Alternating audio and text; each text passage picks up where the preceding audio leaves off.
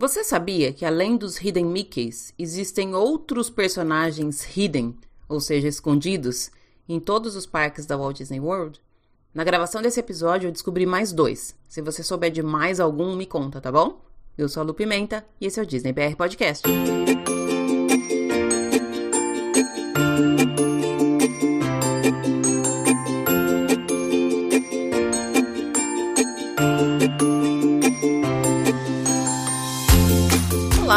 Pessoal, bom dia, boa tarde, boa noite, boa madrugada, sejam todos muito bem-vindos ao episódio número 46 do Disney BR Podcast.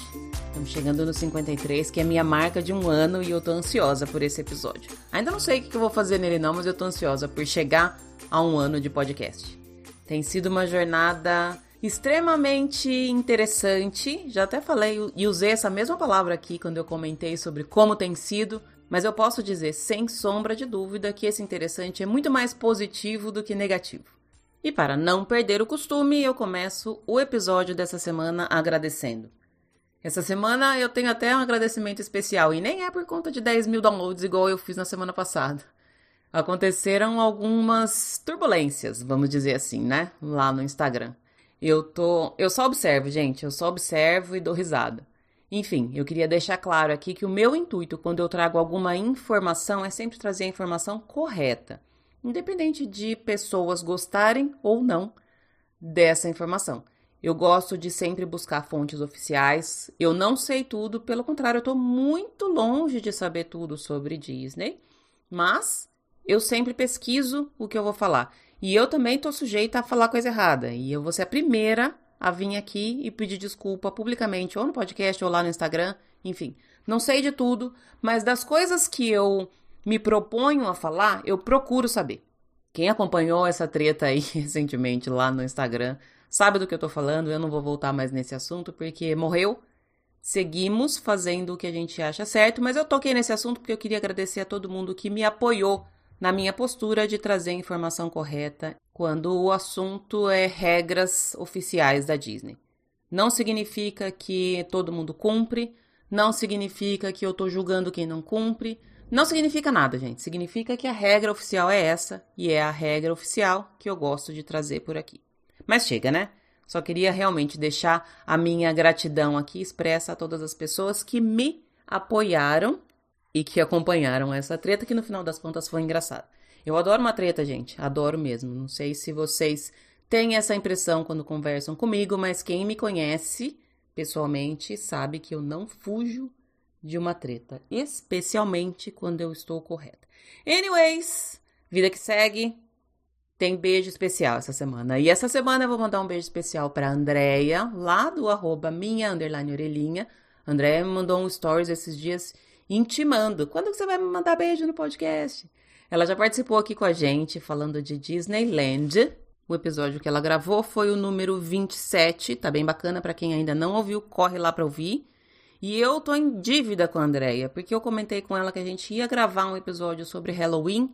No final das contas tá quase acabando o Halloween, eu nem percebi que o tempo já passou e eu ainda não consegui gravar com ela. E por culpa exclusivamente minha. Andréia, deixa aqui então um beijo especial com um pedido de desculpa e a promessa de que a gente ainda vai gravar sim. Se não for para falar sobre Halloween, a gente fala sobre algum outro tema que eu sei que você manja bastante aí. Tem uma bagagem grande de Disney na sua história, vai ter assunto pra gente conversar. Também quero mandar um beijo pro pessoal do trabalho da Ana Patrícia. Eu não sei o nome de vocês, se eu soubesse eu talvez falaria o nome aqui, sei lá, de repente se fossem 100 pessoas, talvez eu não falaria o nome de todo mundo. A Ana me mandou uma mensagem esses dias dizendo que ela já apresentou o podcast para todo mundo do trabalho novo dela, que já quase não é mais tão novo assim, né, Ana? E que tá todo mundo acompanhando. Então, galera, manifestem-se. Um beijo grande para vocês, galera do trabalho da Ana. Tem um monte de gente pedindo beijo, gente. Sempre tem. Eu sempre me espanto com a, a receptividade que essa parte do episódio tem. Manda beijo para mim, manda beijo para não sei quem. Eu já comentei aqui uma vez eu adoro mandar beijo para quem faz a diferença na minha vida, na minha semana. Às vezes é na hora que eu tô gravando, alguém manda uma mensagem. Então, é esse o critério que eu uso para mandar o beijo aqui, tá? Então não fica chateado se eu não mandei beijo para você. Eu gosto de todo mundo da mesma forma, prometo. Coincidentemente, e foi coincidência mesmo, na semana que tá subindo esse episódio é a semana que eu vou participar do meu primeiro evento. Eu tô me achando muito chique de participar de um evento, ainda mais com uma pessoa tão querida como é a Lu Ribeiro, lá do Orlando Profissional. E aí eu falei que era uma coincidência porque justamente o episódio de hoje é com ela. E foi mesmo, gente, coincidência, porque esse episódio aqui eu gravei com ela e com o Gabi há um tempão há um tempão mesmo. Foi antes de eu me mudar para cá, foi antes de muitas coisas. Eu nem lembro exatamente quando foi que a gente gravou e foi uma delícia fazer a edição porque eu relembrei de uma série de coisas e tem uma série de pontos aqui que eu sei que vai dar polêmica. A galera vai se assustar. Como assim você não gosta disso? Como assim você dorme na tal atração? Como assim você nunca foi não sei o quê? Gente, opinião, tá? Cada um com a sua. Esse episódio foi super divertido de gravar e super divertido de editar. Mas Tá aí então a informação de que essa semana eu vou participar de um evento, estou ansiosa e super feliz pelo convite, honradíssima de participar com uma pessoa que eu gosto tanto. Vou estar tá lá falando sobre podcast, sobre rede social, sobre o que ela me deixar falar. Lu, desde já, meu beijo, meu obrigada. Além da Lu, vai estar tá no episódio de hoje o Gabi, que é meu queridíssimo amigo. Eu já falei aqui algumas vezes que eu considero o Gabi meu Disney brother. E quando eu gravei, foi até engraçado, quando eu tava fazendo a edição, quando eu gravei, a gente talvez tinha conversado menos, não sei se a gente não era tão próximo. Eu nunca conheci pessoalmente o Gabriel, mas eu considero ele meu irmãozinho, de verdade. E aí é super formal quando eu me vejo chamando ele, ah, Gabriel, e você, Gabriel? E a sua opinião, Gabriel? Hoje em dia eu já chamo ele de Gabi, já chego chutando a porta. Só não faço isso porque eu não tô perto dele, mas quando eu converso com ele, e a gente conversa bastante, pelo direct, é quase como se eu estivesse perto dele. Então, Gabi, mais uma vez, obrigada pela sua companhia, mesmo longe. Eu considero vocês dois como minhas referências. Muito bacana estar tá colocando esse episódio no ar agora. A gente já precisa gravar mais vezes. Convite feito em público. Bora lá ouvir as notícias? Ah, mais um recadinho. Hoje também não vai ter cartinha, tá, gente? O episódio de hoje já está gigante, sem essa parte inicial, sem notícia, ele já tá com quase duas horas, porque a conversa com os dois fluiu super delícia. Então, para não ficar um episódio gigantesco, eu vou pular a parte da cartinha do livro essa semana. Semana que vem a gente retorna com cartinhas das nossas amigas princesas.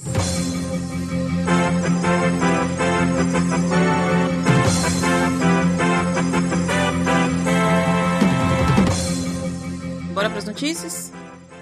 Pouquinha coisa que eu queria falar hoje, mas antes eu queria falar uma coisa que não tem nada a ver com Disney, não tem nada a ver com podcast, não tem nada a ver com absolutamente nada. Presta atenção se vocês escutam. Eu vou aumentar, vou editar esse trechinho, vou deixar um pouco mais alto, mas veja se vocês conseguem escutar.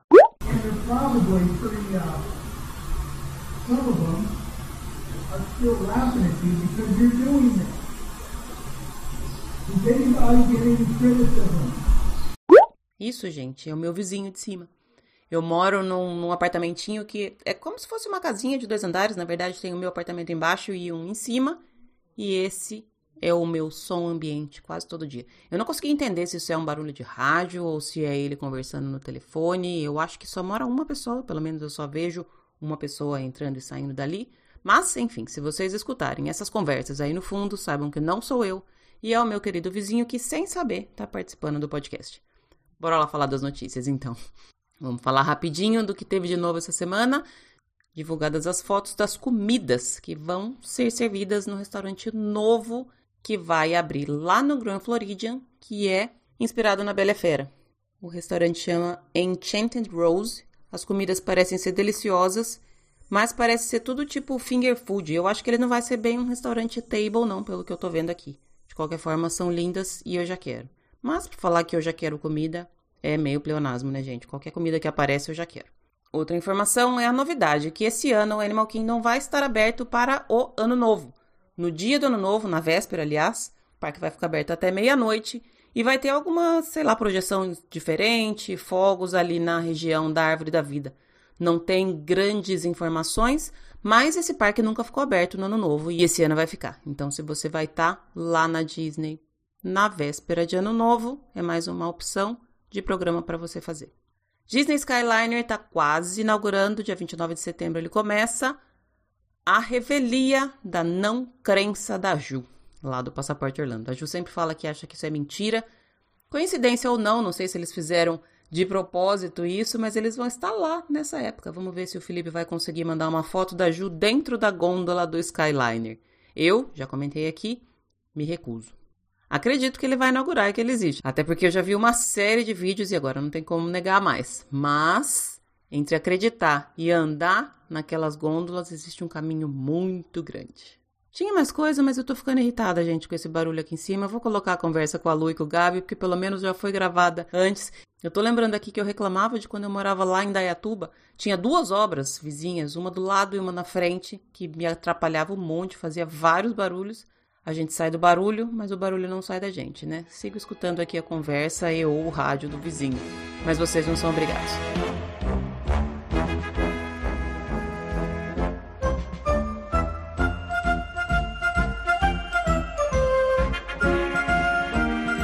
Estamos de volta e hoje eu tenho não um, mas dois convidados super especiais. Os dois já participaram aqui comigo, os dois já viraram meus, meus amigos. Eu já falei para eles que eu já tô chamando eles de queridos, já tô chamando pelo apelido, eu não quero nem saber. Eu já, já peguei eles para mim, os dois. Lu, seja bem-vinda. Obrigada, legal estar aqui de volta, faz tempo já. Já demorou, né? Precisamos fazer isso com mais frequência, né? Vamos, precisamos e vamos. E Gabriel, seja bem-vindo de novo. Muito obrigado, Lu. Eu tô de novo, mais uma vez, super feliz de estar aqui com vocês. Dessa vez com duas luzes pra gente conversar. eu avisei vocês Segura, desde o começo que era gostoso, que as pessoas ficam um pouquinho nervosas no começo, depois esquecem que estão gravando, e eu fico super feliz que o fato de vocês terem voltado significa que vocês concordam comigo, né? Opa! Com certeza, com certeza. Beleza. Nós vamos fazer um, um episódio um pouco diferente aqui. Eu separei para conversar com vocês dois, que tem uma, uma, bagagem de bastante tempo de cast member e de Disney, já tem toda uma história longa com Disney. E nós vamos fazer um, um melhores e piores aqui. Eu separei alguns temas para a gente perguntar o que, que vocês consideram o melhor ou o pior mas eu já tinha avisado antes que eu ia fazer algumas surpresas no meio. Então tem algumas coisas que não estão no roteiro. A gente vai deixar o máximo possível sem edição para pegar vocês, de, de, deixar vocês um pouquinho na saia justa, tirar um pouquinho do, do da zona de conforto pra gente ver como é que sai, beleza? Topado. Combinado. Quem leva, quem leva grupo pra Disney tá acostumado a ser da zona de conforto, né?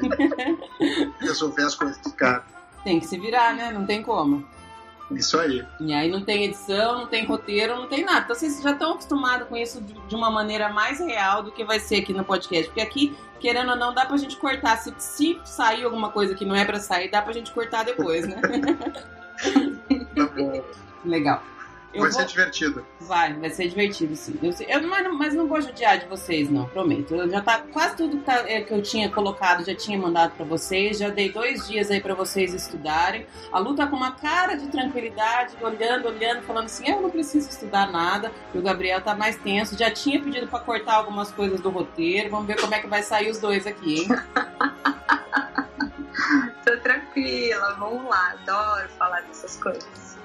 Vamos lá. Eu vou começar com uma pergunta que eu considero chatinha de responder, porque a minha resposta seria todos. E essa eu, eu vou usar o meu. Eu vou, vou combinar uma regra aqui. Cada pessoa pode usar dois vetos, tá? Pode se negar a responder dois tópicos, mas só dois. Então tem que usar, usar sabiamente. E eu também combinamos que eu também vou responder. Aí vocês podem perguntar para mim. Depois que cada um responder, vocês podem me perguntar, beleza?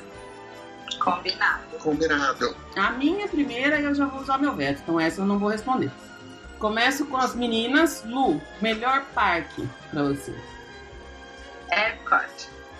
Sem, sem titubear?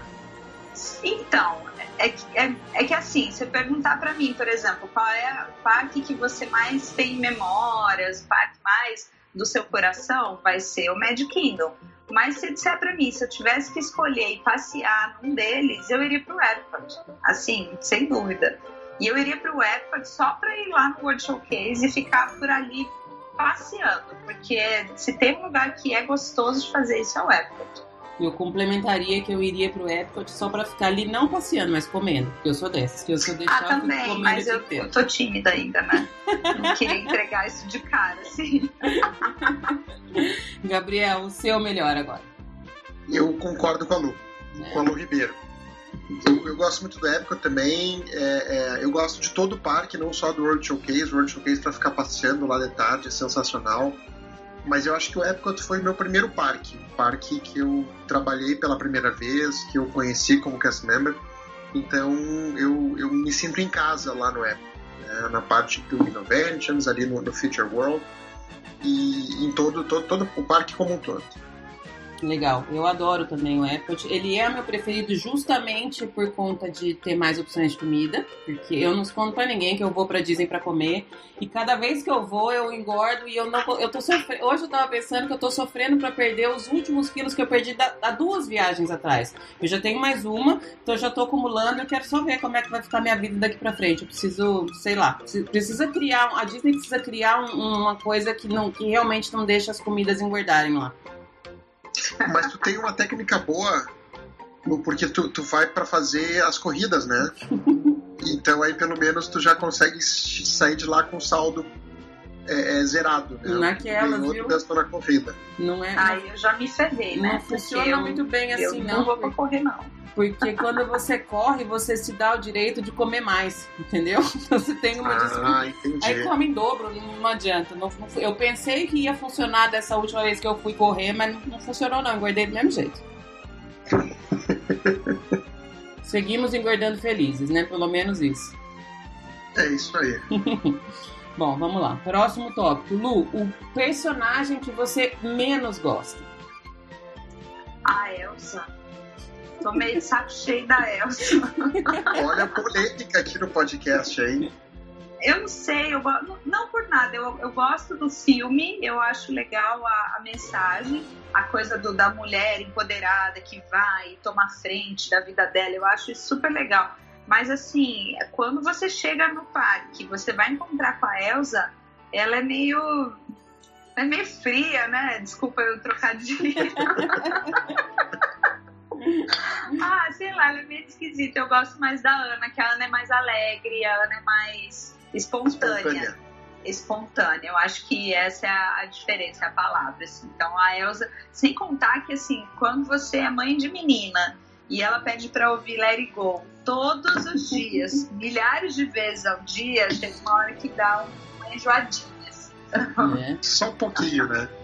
Aqui em casa a gente reveza Let It Go em português e inglês, porque aí pelo menos a letra ela muda um pouquinho e aí a gente consegue ouvir mais vezes.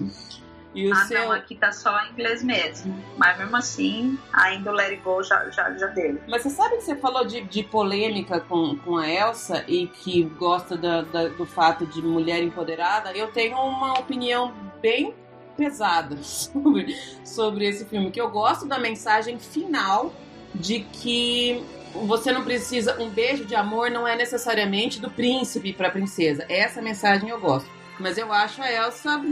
Eu acho ela péssima. Ela simplesmente vai embora, não quero mais falar com ninguém, arrogante, sai daqui. Eu não gosto da, da, da, da atitude dela no filme, sinceramente.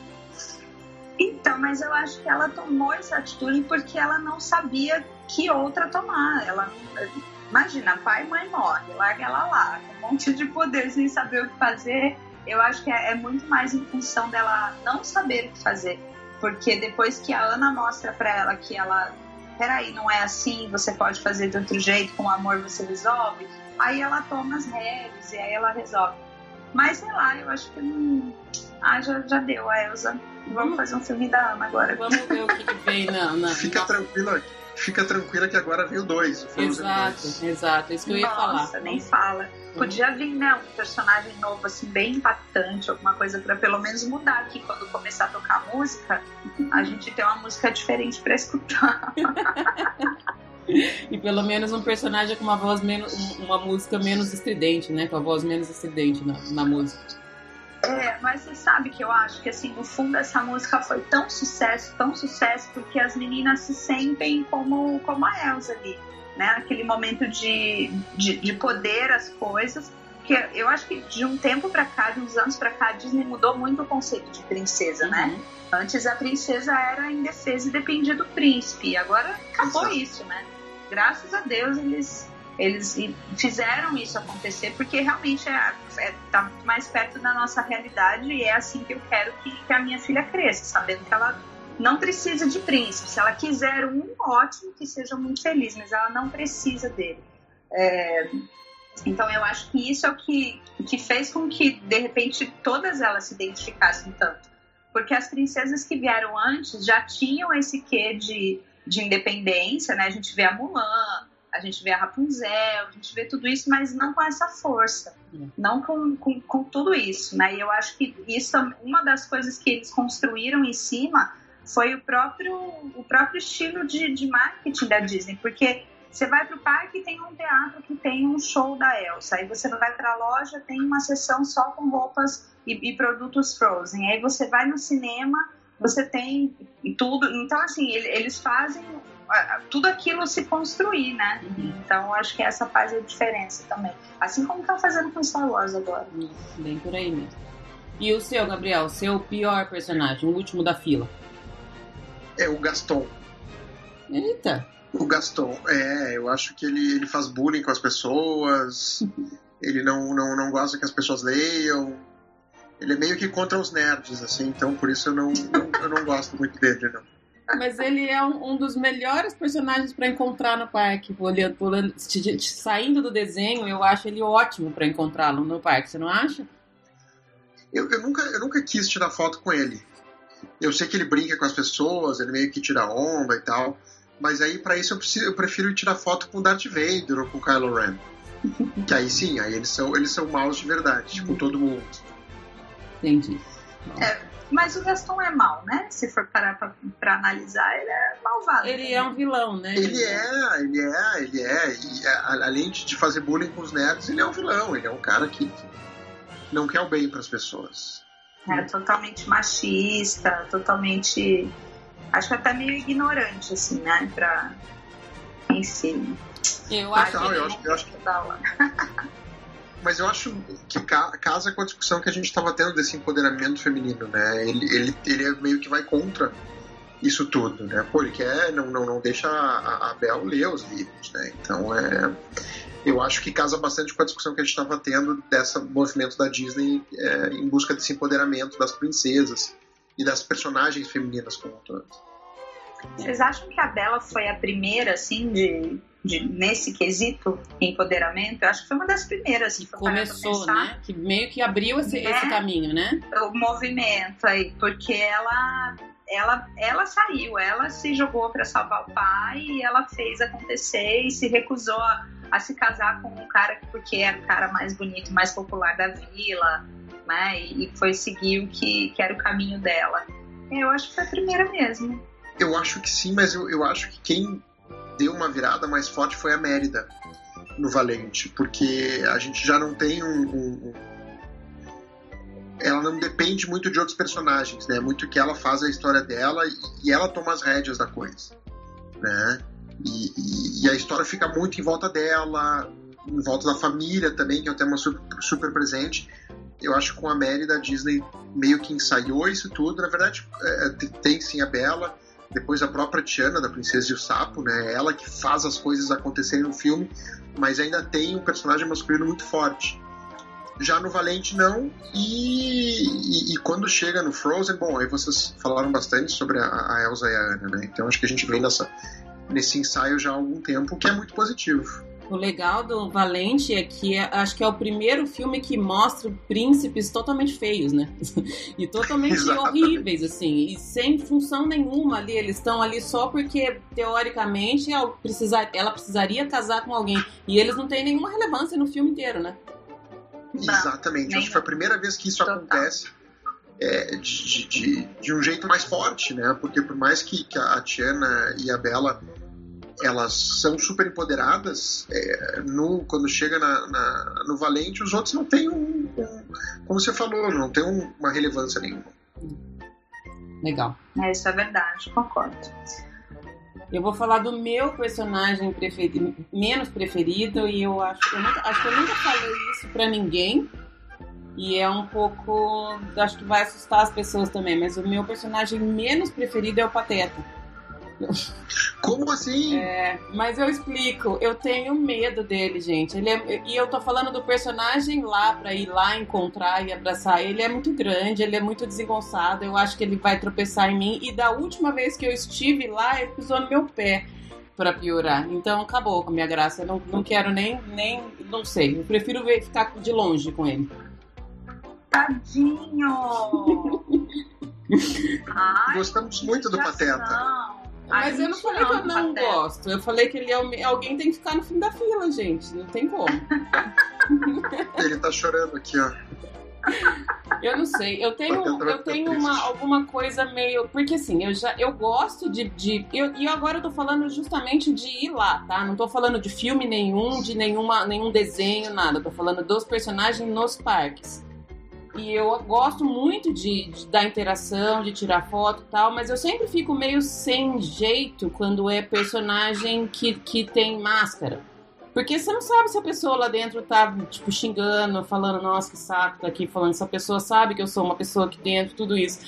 E o Pateta eu acho o mais difícil de. Eu não sei, eu tenho um gelo com ele. Primeiro porque ele é muito grande, realmente. Eu já não sei como é que abraça, como é que não abraça. E depois porque, não sei, tenho, tenho medo. Desculpa, gente. Eu te entendo. Tu vai tirar foto com o Mickey, com a Minnie, com o Pato Donald, normalmente eles estão juntos.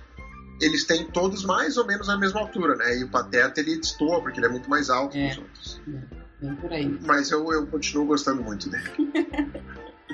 Tudo, eu não fico com tanta dor no coração, porque eu sei que muita gente gosta muito dele. Então supre. O tanto que eu, que eu gosto menos, aí fica, fica pequenininho. Não, não faz falta pra ele. Tenho certeza disso. Vamos falar de comida agora. Lu, seu snack Opa. preferido?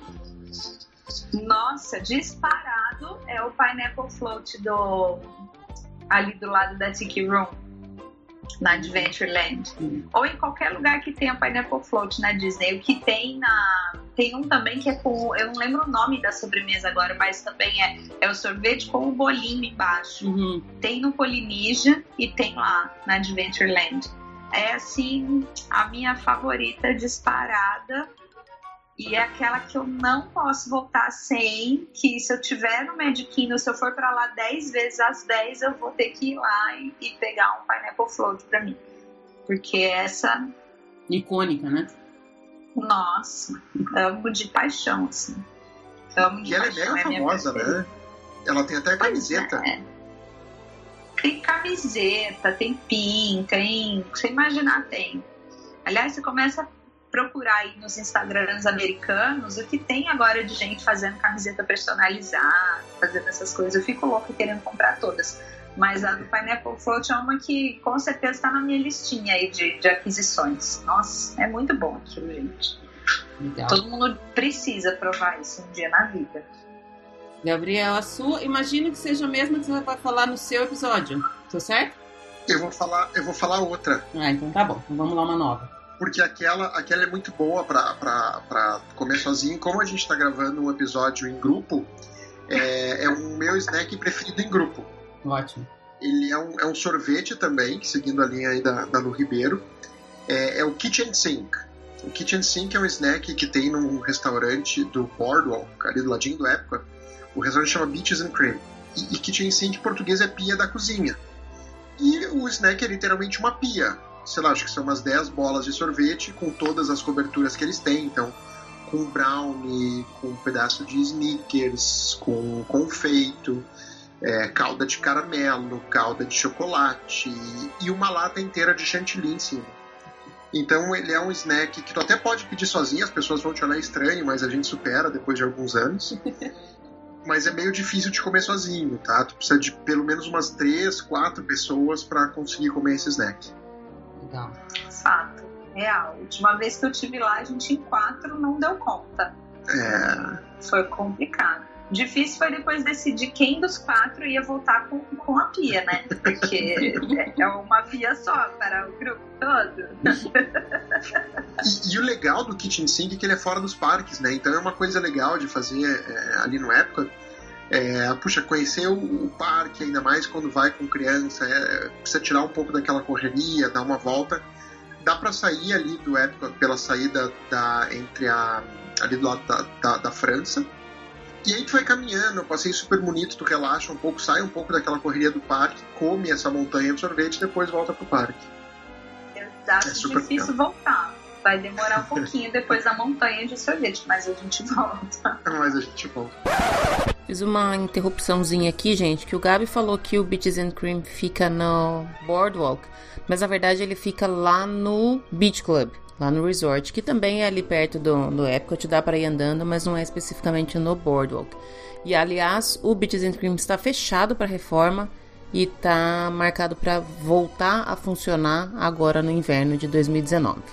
Eu adoro essas vale dicas fora do parque, porque muita gente que vai, principalmente de, de primeira vez, ou não sabe ou não consegue não consegue arrumar tempo para fazer esse tipo de, de passeio que em tese na cabeça das pessoas você está perdendo tempo de, de aproveitar Exato. o parque mas é, é, a ideia é totalmente contrária a essa né porque você está ganhando tempo conhecendo lugares diferentes e super bacanas né Exato, e uma das dicas que eu já vi o pessoal falar aqui no, no seu podcast, Lu, é que é, é tu não vai conseguir fazer tudo. É impossível fazer todas as atrações. Então é legal ir com calma, aproveitar o que está fazendo, ao invés de querer fazer tudo. É, é, aproveita, curte mais cada momento, né? E, e, vai ser um momento que tu vai descansar, tu vai sair da correria do parque e tu vai aproveitar a família, vai aproveitar o grupo de amigos que está junto contigo, vocês vão se curtir mais dentro desse ambiente. Ótimo. Deixa, dica. E o seu? O meu preferido é o Cinnamon Roll, lá da, da Taverna do Gaston. Eu adoro, adoro. Eu adoro o Cinnamon Roll de qualquer lugar. De qualquer lugar da vida. Eu gosto daqueles de, de da, da, latinha que você abre e põe no forno. Eu adoro. Uhum. Mas aquele lá, por ele ser gigante e por ele ser no Magic Kingdom, eu sempre vou como um quando tá, sei lá, tipo umas 4, 5 horas da tarde, é hora da pausa, eu sento ali na, na fontezinha e fico me deliciando. Adoro. Eu como um inteiro daquilo lá, se duvidar, dois. Porque eu, eu, sou, eu sou boa de, de garfo. E pode pedir para eles colocarem uma cobertura extra no, junto, né? Dá para pedir um, um icing a mais. Eu nunca pedi, agora eu vou ter que comer mais um agora, ó. Vou ter que ir lá de novo para comer de novo para pedir. isso para as férias. Próxima temporada eu já vou parar lá. Adoro. Vou experimentar, porque isso eu nunca tomei. Eu fui lá para experimentar aquele, aquela bebida do Gaston, uhum. que aliás eu achei uma delícia, tipo um frozen de suco. Eu não lembro, acho que era Gaston's Burger. Não conhecia. Tem uma ah, bebida ah, típica lá, e ela é meio. É, acho que é com abacaxi também, não é, Lu? Se é, eu não me engano, é, é com abacaxi, ah, né? Acho que o meu, meu destino é abacaxi mesmo. Mas era muito boa. E aí você traz a caneca embora e tal, né? A caneca tá aqui até hoje. O Rafael usa ela todos os dias, praticamente. Então, mas é bem gostoso também. Aliás, ultimamente eu acho que eles estão investindo muito em, em, comidas diferentes. Eles viram que balde de pipoca é um sucesso, então sempre tem balde de pipoca novo. Aí você vai pro parque, cada área tem um sorvete temático. Então tem o sorvete do Rei Rei, da Moana, tem o sorvete da Sininho, tem e aí eles fazem a cor diferente, com enfeite diferente, com a casquinha diferente. Fala, gente, onde é que isso vai parar? Eu vou ser obrigada a ficar aqui um mês só para poder experimentar tudo, porque coitado de quem vai pro Magic Kingdom um dia só e não consegue comer tudo isso. Até a Purple Wall tem o, o seu slush, né? Gente, é, é impressionante, impressionante. Mas eu adoro. Eu sou, eu, assim, eu, se eu puder, eu vou pra parque só pra encontrar personagem, pegar autógrafo, procurar Hidden Mickey e, e comer comidas gostosas e e bonitas. Fotografáveis. É, então, existe um movimento agora que, que a Disney aderiu bastante. Eu tava lendo esses dias, não me lembro exatamente em qual site que eu tava lendo a notícia, de, de comidas Instagrammables. Que eles falam, que eles Exatamente. fazem aquilo justamente pra pessoa tirar foto, pra pessoa colocar uma hashtag, pra pessoa fazer. E é aquela fotinha da, da só da mãozinha, o fundo desfocado, a foto clássica que todo mundo tira, né? Estão criando coisas cada às vezes é a mesma coisa, mas montada de uma forma diferente ou com um corante diferente, um enfeite diferente para a pessoa tirar foto e, e, e, fazer a propaganda de graça, né? Aliás, Lu, falando em, em, coisas novas, né? Eu tive na Expo Disney e em uma das palestras eles estavam falando de, do design, né? E das novidades de, de design da Disney. Eles estão criando linhas, é, por exemplo, eles estavam falando em decor telling.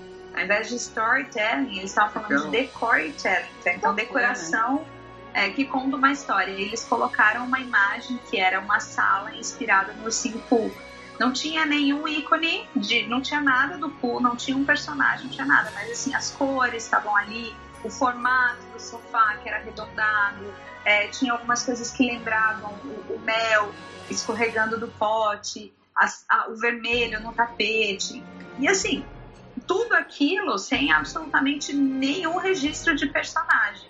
Então foi uma coisa assim, impressionante é, ver que eles estão começando a ir por outros caminhos ali. Então tem é, eles falaram, deram esse exemplo do decoratelling na, né, no caso do design para decoração, mas eles falaram das linhas de produtos específicos para brasileiros é, que estão desenvolvendo agora. Inclusive uma camiseta, aquela Kid Com, sabe? Kid Com só fala português. Estavam é, desenvolvendo produtos, inclusive de, de luxo, por exemplo, para carro, para moto, eles mostraram uma versão que eles fizeram de uma moto da Pantera Negra, que é incrível a moto. Eu nem sou assim, um fã de moto, mas aquela eu, eu teria fácil. Fizeram um carro, eu não me lembro qual era a qual era a marca agora, mas fizeram um carro que o design era todo inspirado no Homem de Ferro.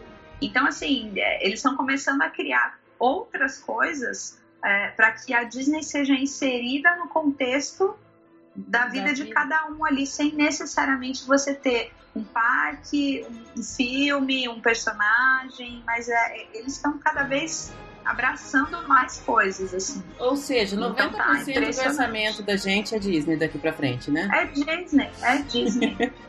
Eu até vou ter que aprender a andar de moto para comprar essa moto da Pantera Negra. Eu vou ter que comprar uma casa para poder fazer a decoração da minha casa com o tema Disney, né? Que coisa, né?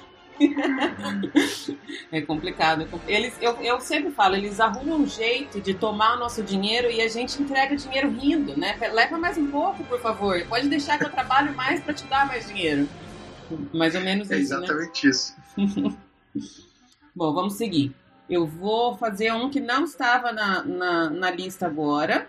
E esse Opa. que eu vou perguntar, ele é específico para vocês dois. Eu não vou conseguir responder porque eu não tenho a experiência que vocês têm desse tipo de trabalho. Eu queria que vocês falassem o pior tipo de guest que vocês já levaram para Disney. Os dois deram um suspiro agora que viraram o olho três vezes, os dois. Ninguém tá vendo, mas Então, eu acho que a gente viveu a experiência do guest é, enquanto cast member, né, enquanto funcionário da Disney. Tem um tipo de guest que é ruim. E a gente também viveu a experiência do, do passageiro. Uhum. Nesse caso, a gente chama de passageiro. Não, o Gabriel tá, tá tremendo aqui. É, eu tô tremendo porque eu vou, eu vou usar meu veto para essa. É sacanagem. Não vai me deixar sozinha nessa, não. Pode, é, pode voltar aqui. Sacanagem. É, não, eu acho que assim, enquanto cast member, o pior guest era aquele guest que, que queria se aproveitar da situação. Então, eu tive uma situação uma vez em que eu estava no caixa, eu só presenciei, eu não, eu não, não foi comigo que aconteceu, mas eu presenciei o, o caso se desenvolver ali. Ah, era uma, um casal e a mulher tava pediu lá, estava no caixa do Columbia, então ela fez o pedido, uma bebida, uma comida, lá um prato principal e a bebida era uma coca. E aí o, o copo dela diz ela que a, a gente tinha overfilled, ou seja, tinha preenchido mais do que poderia, e aí a Coca-Cola que saiu da tampa quando ela pôs o canudo, que na época ainda tinha canudo, né? Agora não tem mais, infelizmente, estamos going green. Mas a Coca-Cola que, que saiu da tampa no momento que ela pôs o canudo, que é uma coisa normal para qualquer lugar que venda Coca-Cola, é, a coca caiu na calça dela e a coca manchou a calça dela. Era uma gotinha de coca, sem brincadeira nenhuma, era uma gotinha de coca. Ela começou a causar por causa daquilo. É, e aí, naquele dia, por sorte, além da equipe de, de managers, estava lá a area manager, né, a gerente geral ali, que eles têm, né? Os managers têm, têm aqueles managers da área. E tava a Air Manager, que é assim, uma mulher, sabe, dessas que você fala, nossa, eu quero ser ela quando eu crescer. Ela arrebentava, assim. E aí ela. Ali eu pude ver assim, o tanto que, que ela era Disney spirit, assim, sabe? ela foi lá, ela primeiro ela tirou os dois da cena, levou eles para um lugar mais afastado, sentou com eles, conversou, explicou e tal. E aí ela, ela não cedeu, porque era uma situação muito absurda. A mulher queria que a Disney pagasse uma calça nova para ela. E ela não cedeu. A mulher saiu, não deu uma palavra. Eu não sei o que ela falou para essa mulher, mas a mulher saiu, não deu uma palavra, terminou de comer e foi embora. E, e aí ela veio contar pra gente depois, né? Só pra, lógico, tomar cuidado na hora de, de colocar o refrigerante, para não deixar é, vazar e tal. Mas que a gente precisava entender a diferença do, do nem sempre o guest tem razão. E aí o que faz a diferença nesse atendimento é que ele pode não ter razão, mas você tem que falar isso para ele de um jeito que ele não se sinta ofendido. Uhum. Independente, porque ali não é sobre ter ou não razão, ali é sobre como você vai se comunicar com ele para ele sair daquela situação talvez não satisfeito, mas pelo menos é, não, não trazendo um problema maior, né? E aí foi isso, essa foi uma situação assim. E eu depois eu vivi em alguns momentos como costura, eu também trabalhando de, na limpeza, né? As pessoas que acham que é, é aquele feeling entitled, sabe? Aquela palavra, eu não sei se eu pronunciei certo, mas você sentir que você tem poder sobre as pessoas porque você pagou o ingresso, é o famoso tô pagando, uhum. sabe? Eu paguei, eu tô aqui, eu posso fazer o que eu quiser, isso é a Disney, vocês estão aqui para me fazer feliz. Então vocês vão fazer o que eu quiser que vocês façam. Então acho que isso é, é o pior. É e falando em passageiro, né? Se tiver passageiro escutando aí, anota a dica. Não seja um passageiro assim, por favor. Eu acho que aquele passageiro que não está aberto a, a, situações novas, que não está aberto a, a, viver coisas novas e, e aprender com outras pessoas. Porque passageiro mal-humorado sempre vai ter. E não é isso que, que acaba com a nossa energia, porque a gente aprende a lidar. E ok, tudo bem, gente mal-humorado existe em qualquer lugar. E mesmo os mal-humorados, eles, e, e não, o mau humor não é o sinal de que ele está odiando a viagem. Às vezes é só o jeitão dele e do jeito dele ele está curtindo. Então, mal-humorado não me incomoda. Me incomoda aquela pessoa que não se abre para novidade porque você apresenta o mundo inteiro de coisas novas para ela. A Disney é um lugar, não só a Disney Orlando, como todo, é um destino que, se tem a oportunidade de você fazer coisas novas e diferentes, é ali. E a pessoa não se abre para essas experiências. E se tratando de grupo, né, que, que eu acho que é a nossa expertise aqui, grupos em excursão, é, você não se abre para a experiência e você não se abre para aprender com o outro que está ali nesse grupo. E muitas vezes você perde a oportunidade de trazer um amigo que vai ser seu amigo para o resto da vida, de, de crescer como pessoa, de experimentar uma comida nova, sabe? Então acho que o, o perder oportunidades é uma coisa que me incomoda demais. Então, passageiro que não está aberto para isso. Outros, outros casos, mau humor, né, acordar tarde, atrasado, falta de pontualidade, essas coisas todas a gente vai trabalhando. Isso tem incomoda também, mas não é nada que não seja contornável. É, dá para dá pra levar, eu acho que é tranquilo. Você não vai falar mesmo, Gabriel? Não, depois dessa aula aí da, da do Ribeiro eu me inspirei, vou, vou responder, não vou deixar ela sozinha mesmo. Boa, boa. Não que precise, né? Porque ela já disse, ela já falou tudo, assim. Eu acho que como, como cast member, é, é, é, em resumo, assim, do que ela, que ela comentou, é o cara que quer tirar vantagem. E isso a gente pegava muito na época de guest relations. E, e, e aí, Lu, Lu Pimenta, trazendo um pouco daquilo que a gente falou da última vez, né? Como é que a gente aplica isso aqui no Brasil também?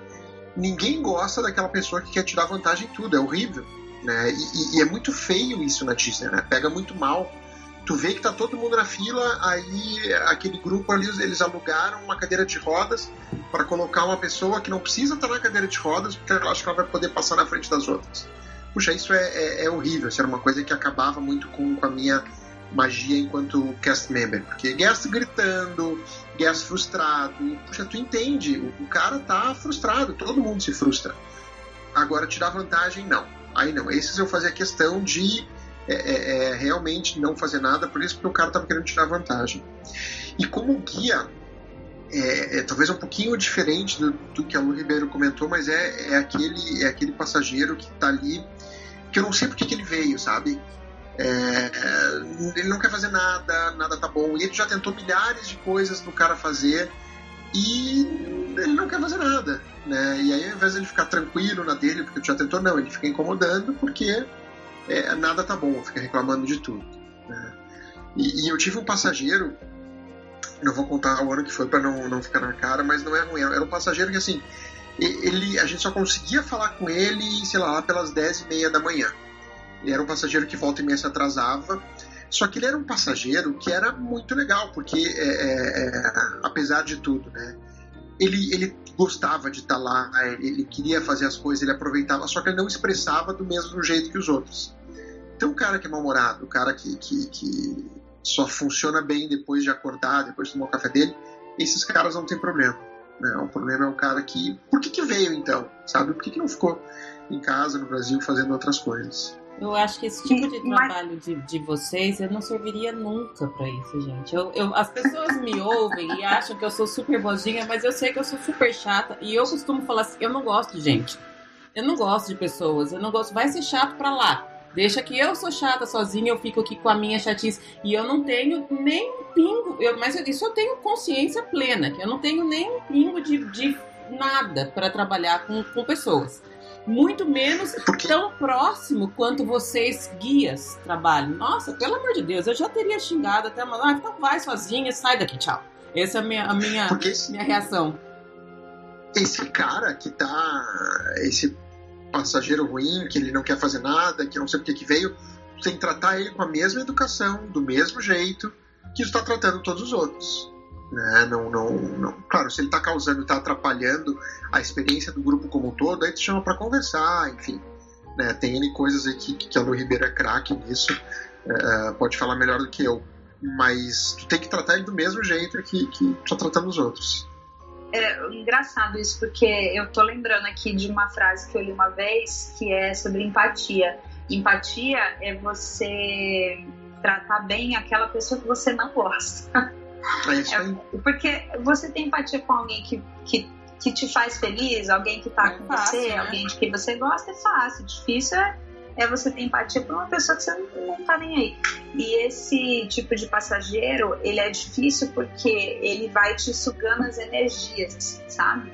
É, a gente trabalha, porque o que que acontece? Quando a gente é guia, e, e até quando a gente é cast member também, a gente trabalha muitas horas por dia. A gente acorda muito, muito cedo, dorme muito tarde, a privação do sono chega uma hora que pega, é, a gente concentra muita informação de muita gente, é muita responsabilidade, é muita pressão. É, fora o desgaste físico, que é, a gente anda muito, a média é de 15 a 20 quilômetros por dia caminhando. A gente, se for em julho, então, debaixo de sol, daquele sol de, de verão da Flórida, debaixo de chuva, porque a gente toma chuva também. E a gente faz tudo isso sem poder se dar o luxo de reclamar, porque a gente não pode reclamar. A gente reclama nos bastidores, entrou pro quarto, foi lá na coordenação, ali a gente se solta, mas assim, no geral, a gente não, a gente não tem esse, esse luxo, né? Então a gente não pode no momento de frustração, demonstrar que a gente está frustrado, porque isso vai desestabilizar o grupo. Porque se eu estiver frustrada com um passageiro em especial e outra pessoa perceber, pronto, acabou. Ai, você viu que a luta brava com fulano? Aí acabou, a zero grupo. Então a gente não pode. Então a gente absorve, absorve, absorve. Você fica o dia inteiro ali, uma esponjinha. Chega uma hora que, que o nível de paciência já está quase limite, o seu cansaço físico já está falando mais alto. Então o emocional vai ficando abalado. Então quando você tem essa, esse emocional abalado, um dia, dois, três, quinze dias, a gente volta meio assim. Por isso que eu acho que não é nem legal você ir tantas vezes seguidas assim como guia, sabe? Porque a gente absorve coisa demais, eu acho. A gente volta com uma carga de, de energia de todos os tipos, tanto boa quanto ruim. E porque a gente não escolhe quem vai viajar com a gente, né? Então, acho que isso faz a diferença também. O, fato, o fator psicológico faz a diferença. Às vezes, até quando a gente escolhe que vai com amigos, já enche o saco, imagina sem, sem escolher. Quem não escolhe, né? É, então, é, é, bem complicado, é isso que eu falo. Eu nem me atrevo a trabalhar nesse tipo de coisa, nem, nem próximo, nem, acho que nem como caixa de loja eu sirvo para ser fora da Disney, em qualquer lugar. Eu não dou conta de, de cuidado. Eu parei de advogar, fiz direito, mas parei de advogar porque eu não aguentava mais ouvir problema dos outros. A minha vontade era falar, meu, vai, vai resolver pra lá, vai resolver sozinho, eu não quero saber. É, se, se vira. Não, não quero saber se você comprou o um negócio, o cara não pagou. Vai lá e resolve com ele, não comigo. Então acho que eu tava na, na, profissão errada. Foi a melhor coisa que eu fiz foi sair e ficar aqui enclausurada dentro do meu cantinho aqui, ó, sem falar assim. o mais próximo que eu chego é assim, ó, na, tem a tela do computador. Mas faz parte. Bom, vamos lá. Agora uma difícil. Eu quero a uma ride chata. Lu. Ah, uma ride chata. Por isso eu tenho que pensar. É... Sabe que eu não sei agora? Com certeza tem, mas eu não consigo lembrar de nenhuma agora. Gabi, vai falando aí você enquanto eu penso. Eu tenho uma para mim é bem fácil falar, que é uma ride que hoje eu não faço, não faço questão nenhuma de fazer, não gosto dela.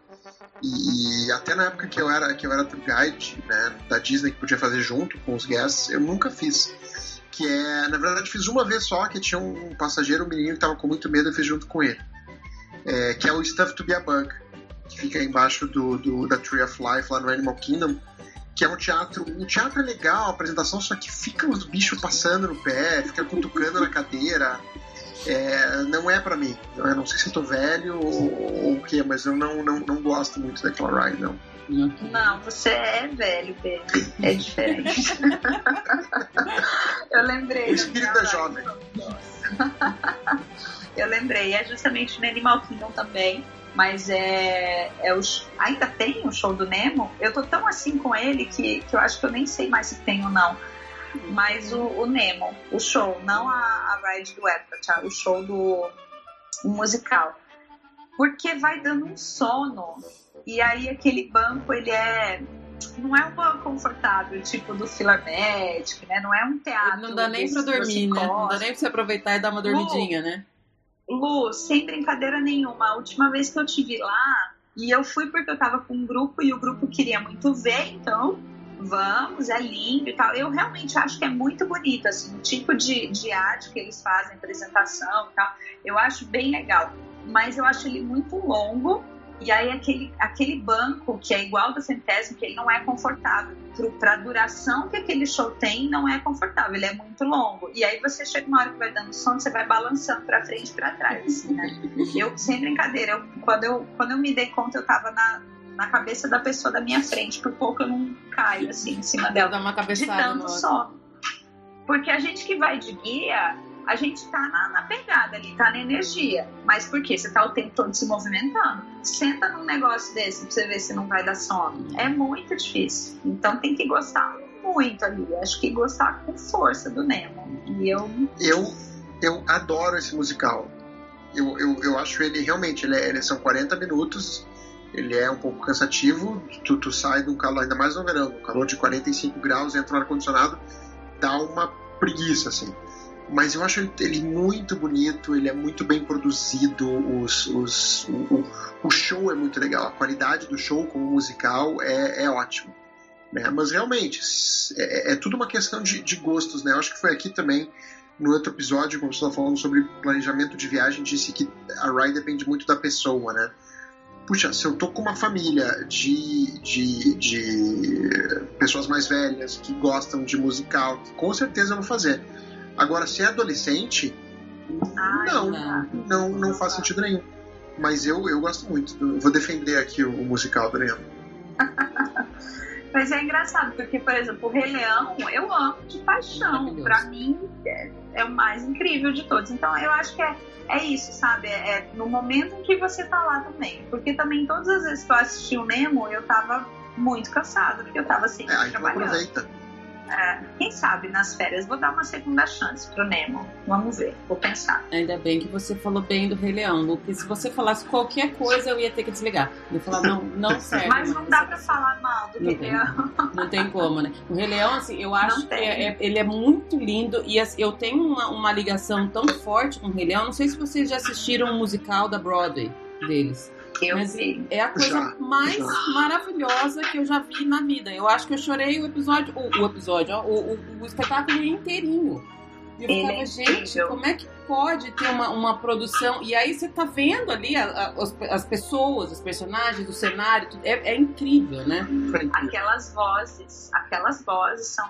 Ô Lu, mas olha só, no Disney On Ice, eu levei a Rafa ano passado para ver. Eles abrem, abrem não, acho que tem algum momento aqui que tem uma cena do Rei Leão todos os espetáculos que envolvem Rei Leão são todos lindos e todos diferentes. É. Eles reproduziram lá, com os patinadores, aquela cena, a cena da morte do Mufasa. Uhum. Então, todos os animais vindo, até arrepia, todos os animais vindo, assim, a, a maneira como eles fizeram aquilo e que foi totalmente diferente do musical da Broadway, que foi totalmente diferente do musical da Broadway no Brasil, que foi diferente do musical que a gente vê lá e que, assim, é impressionante a, a, a capacidade que eles têm de um ficar mais lindo que o outro, assim, é, é realmente o Rei Leão não dá para falar mal não, é o meu preferido, assim, acho que de show é o...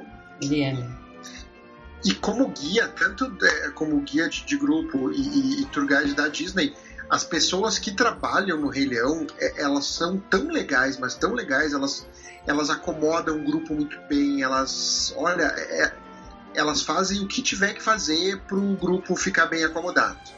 Então, é, é, eu acho que esse é um, é um destaque um outro destaque positivo para eles. Ótimo. É, Rei Leão ganhou, né? Não tem nem que, o que falar. Rei Leão ganha forever. Corações para sempre pro Rei Leão. Né? E o seu? Eu vou falar da, da minha. Eu tava pensando aqui, depois que eu perguntei, eu falei, putz, não devia ter perguntado, porque eu nem pensei nisso. mas eu vou falar de uma que, assim, eu não sei se eu posso considerar chata, mas é que eu nunca consegui ver sem dormir. Nunca consegui ver. E eu já tentei várias vezes, que é o Carousel of Progress. Ele é muito. Você jura? Eu nunca consegui não dormir. Também já, já, vocês estão me odiando, né? Falei do Acho que daqui a pouco vocês vão desligar, não. não vai nem ser eu. Que Esse podcast está sendo interrompido por motivos de. Elas vão, vai ter uma intervenção no podcast. Eu nunca mais vou ser, vou ser permitida falar. E eu não tô falando que ela é chata. Eu tô falando que eu não consigo. Eu acho que eu, que eu não consegui achar a hora certa. Talvez eu tenha que chegar e fazer. Porque normalmente eu, eu começo pelo lado da, da, da então quando eu chego lá eu já tô cansada. E aí é, um, é uma atração mais longa, é uma atração muito confortável e é uma atração que pede para dormir, né, gente? Porque tem um, uma, uma fala na mesmo tom, tem aquele clima. Não consigo assistir, apenas que eu não consigo. Toda vez eu durmo. Sabe o que eu faço? É que agora não vai ter mais graça porque eu posso dizer que eu já encontrei todos, mas eu fico procurando Hidden Mickey. Ah, então eu fico lá caçando Mickeys escondidos no cenário, tem um monte, um monte, já achei todos. Mas é, é um dos que. É que eu acho que, assim, pra quem é muito nerd de Disney, uhum. assim, que gosta muito das coisas, tipo tipo a gente, assim. Mas eu é, gosto da, das sim. coisas, assim, eu sei qual é a história, eu sei o que é contado, eu sei to, todos os detalhes da atração, eu sei. E eu acho a atração em si muito legal, eu, da onde ela veio é muito legal, tudo isso. Só que eu não consigo assistir, porque eu durmo toda vez. Todas as vezes que eu vou lá. E assim, acho que pelo menos umas 10 vezes eu já fui e todas as vezes eu dormi. Acho que eu tenho que chegar aí, né? É, é essa aqui, ó. Acabei de, ah, pensar nisso. Minha, mas minha vamos procurar os Mickeys também, tem um monte. Um Farei monte. isso, farei isso. E tem uma outra história, uma curiosidade legal do, do, do Carrossel do Progresso. Bom, tem, essas, essas, duas conhecem bem a história, né? O fato de, de ser uma das, das, últimas atrações que ainda acontece no parque, que o, o Walt Disney, ele mesmo, botou a mão, acho que isso é legal para quem é nerd como a gente e tem uma coisa que talvez prenda a tua atenção na próxima vez, é que numa das cenas, num dos, numa das décadas, é, tem a avó da família. E o animatrônico da avó da família, ele foi copiado e foi usado mesmo animatrônico dentro da Haunted Mansion. Haunted Mansion. Eu tive então, uma, uma convidada que falou sobre isso e também já li que o cachorro é o mesmo do, do Piratas do Caribe. O mesmo do cachorro eu não sabia, mas é. faz total sentido que seja. Que é aquele cachorrinho que aparece, ele é o mesmo do cachorro o que cachorro fica segurando é a chave. Pensando hum. aqui agora, eu nunca tinha pensado nisso, mas é verdade, o é. cachorro é, é igualzinho. Isso também já. Eu não sei se alguém me falou, eu li alguma coisa, mas que tem esse, esse aproveitamento, entre aspas, de, de animatrônicos. Bom, esse, então já, eu já estou fazendo meu roteiro aqui para minhas próximas viagens, o que eu tenho que comer, o que eu não tenho, e no Magic Kingdom a gente tem que chegar e ir no carrossel do, do Chega cedo. Pra, aí, aí eu vou fazer uma live. Pra, vou marcar vocês dois e falar: olha, eu consegui assistir inteiro Opa. sem dormir. Vou fazer isso. Ficar na torcida. Ô Lu, você que falou de Hidden Mickey, agora eu quero ser o melhor Hidden Mickey. Eu sei que você adora e, e tá sempre procurando, tá sempre postando. Qual que é o que você acha mais legal, que tá no lugar mais legal? Qual que é o seu melhor Hidden Mickey? A louca do Hidden Mickey, sou eu mesma. É, aliás, eu adoro quando as pessoas encontram e começam a me marcar. É, então, tem dois que eu acho sensacionais, assim, são um é o Hidden Mickey que fica no chão, na Adventureland, perto do, do tapete do Aladdin. Gabriel vibrou. Eu achei que tu ia roubar o meu. Não, ele fica no chão, ele é muito difícil de encontrar. E ele é lindo, ele é lindo, porque aquela área ali tem umas lojinhas, né? Como se fosse o, o bazar em Ágaba, e aí eles vendem pedras preciosas e tal. Então ele é uma gota prateadinha, assim, tá? Como se fosse uma, uma pedra também ali no chão, bem pequenininho. Ele é difícil pra caramba de achar, mas é lindo. Então esse eu acho incrível. E o outro que eu gosto pra caramba, que eu acho super legal e diferente, não é o Hidden Mickey, é um Hidden Jafar, que fica no, no Animal Kingdom, lá no... Ah, como é que fala? Maharaja, falei certo, Gabriel? Jungle Track. No Jungle Track, que é que é aquela quando você entra na área da Ásia, né? Passou ali a entrada da passou a entrada do Everest, você vai lá para dentro para ir lá para Cali River Rapids, do lado da Cali é a entrada dessa atração do Jungle Trek. Aí lá dentro você vai passando pelos animais, pelos tigres, pelos morcegos, tem vários animais ali. E na ponte, quando você passa, tem uma ponte, né, que é a área onde tem os pássaros também, Nessa ponte você olha para trás, uma das pedras está esculpida a, a, a, face do Jafar. E é um negócio tão assim, você fala, cara, como é que eles foram fazer? E por que, que tinha que ser o Jafar aqui? E é o Jafar, cara. É, é, é o Jafar que tá ali. quando você olha, é o, é o tipo de coisa que é difícil de ver, mas quando você vê, você não consegue desver. desver. e o seu, Gabriel? Eu, eu, já que a Lu falou dois, eu vou falar dois também, tá? o, o, que eu mais gosto é o. E o segundo não é o Mickey também. Mas o que eu acho mais legal, na verdade, hoje não existe mais como ele existia no começo, tá? Que é dentro do Hollywood Studios, na verdade, é, durante muito tempo ele era o maior Mickey do mundo. Que, na verdade, se você olhar uma foto antiga do parque, o parque visto de cima, um, um mapa, uma foto de satélite vai aparecer o, o, o Hidden Mickey está no chão. Então, naquela parte que fica ali na frente do, uh, do teatro chinês, onde tinha o chapéu, enfim, é, imagina que ali é o rosto do Mickey. Então, o lago que tem ali atrás, onde tem aquele dinossauro, onde tem a Gertie, aquilo é uma das orelhas. A outra orelha está em cima de um, de um, um, prédio que tem ali do lado. E tu consegue ver ali os, os, os canteiros, o próprio cimento ali, ele muda de cor em alguns momentos e aquilo é o Hidden Mickey. Então uhum. tu tá em cima dele e tu nem percebe que tu tá, tá andando em cima do Hidden Mickey. Uhum. É, eu acho ele sensacional. E o segundo é um, é um troço mega nerd, mega nerd Disney, tá? que é um Hidden Nautilus. O Nautilus era um, um submarino de um dos filmes da Disney.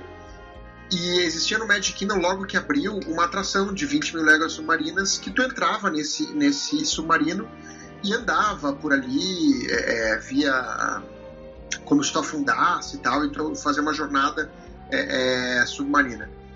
Isso ficava ali atrás da Fantasyland, onde hoje é aquela parte nova, onde tem o, o, o a Pequena Sereia, onde tem o Be Our Guest. E quando eles desmancharam aquilo, eles colocaram o, a silhueta desse submarino do Nautilus dentro daquela casinha do Pooh, do ursinho Pooh, tinha uma pracinha dele, aí tinha árvore é, é, onde morava, não lembro qual dos personagens, mas dentro daquela casinha ninguém via, as crianças que viam não sabiam o que, que era, mas estava lá o Nautilus. E aí quando eles demoliram o, o, o playground do pool para fazer o, o, a montanha dos sete anões, enfim, toda aquela parte nova da Fantasyland, na fila da Pequena Sereia eles colocaram um Hidden Nautilus, que é uma homenagem a esse submarino que, que super icônico, teve uma das atrações de quando o Magic Kingdom abriu. Esse foi super, super, super nerd mesmo, né? Nossa, esse foi lá no fundo. Eu vou ter que procurar, porque esse eu ainda não achei. Eu também nem sabia. Eu mando mais os links um. pra vocês. Tem mais um Hollywood Studios também que é sensacional, que é na- quando você chega no parque, aí você vai virar à direita para pegar a Sunset. Ali onde fica o, o T-board do, do Guest Relations, na esquininha ali tem uma marcação no chão. Não é um Mickey, mas é uma marcação de 1928 e tal, tá no cimento. Legal. Bem na esquininha ali. Ali também é um, é um- eles consideram um Hidden Mickey. Eu acabei de procurar no Google, eu tô impressionada com esse Mickey do, do chão. E tem até os olhos. Tem até os, Os olhos. olhos, exato. Eu Vou, vou exato. mandar pra você depois, Lu. Tá, pra eu postar. O, o Isso meu. aí vai vir. Pode falar, Gabriel. Eu ia comentar que isso do Hidden Mickey pode virar um episódio por si só, né? Pode, é, é. tem milhares, né? Sem fim. O meu preferido ele também é visto de cima, e é o lado do Everest, que, que a montanha do Everest é como se fosse o rosto e aí tem as duas orelhinhas. Esse, esse é o meu preferido. Eu gosto desses desses vistos de cima porque na verdade não dá pra você achar lá, né? Você alguém tem que ter visto de algum lugar e aí eu fico pensando na, na, na, na estrutura, em todo o pensamento por trás disso, o que, que vai ter que vir aonde, não sei o que, que grama que vai, no seu canteiro, não sei aonde. É um, um pensamento muito legal pra conseguir formar essa, esses Hidden Mickeys, né? É, esse eu não conhecia. Esse eu nunca tinha ouvido falar do. do- Eu vou, vou pegar as fotos também, vou postar depois junto com, com, os- com esse episódio, eu posto todos eles. É, vamos- deixa eu ver aqui da minha listinha. Tá, Vamos fazer um que é legal. Lu, pior cheiro de, de que lugar você acha? Do backstage de qualquer área de costura.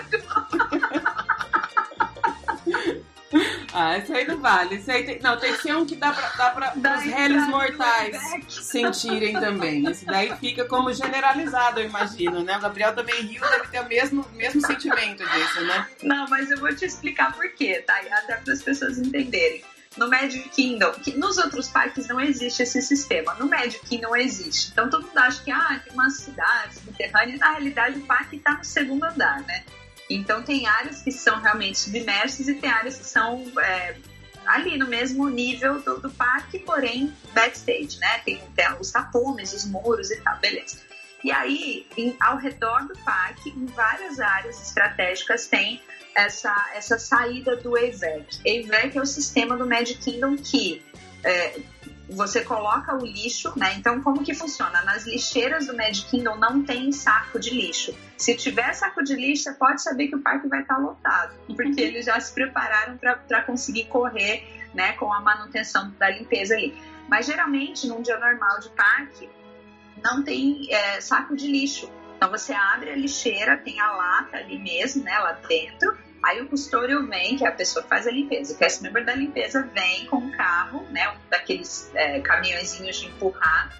Cabem oito latas dessas. Então ele vem, pega as oito latas, coloca lá as oito latas cheias, vai pro backstage empurrando essas oito latas cheias. Aí ele vai virar essas latas nessa entrada do EVEC, que é como se fosse um cano para cima, assim, né? Um- uma, uma boca. E aí ele vira essas latas ali na entrada do EVEC com o que tiver.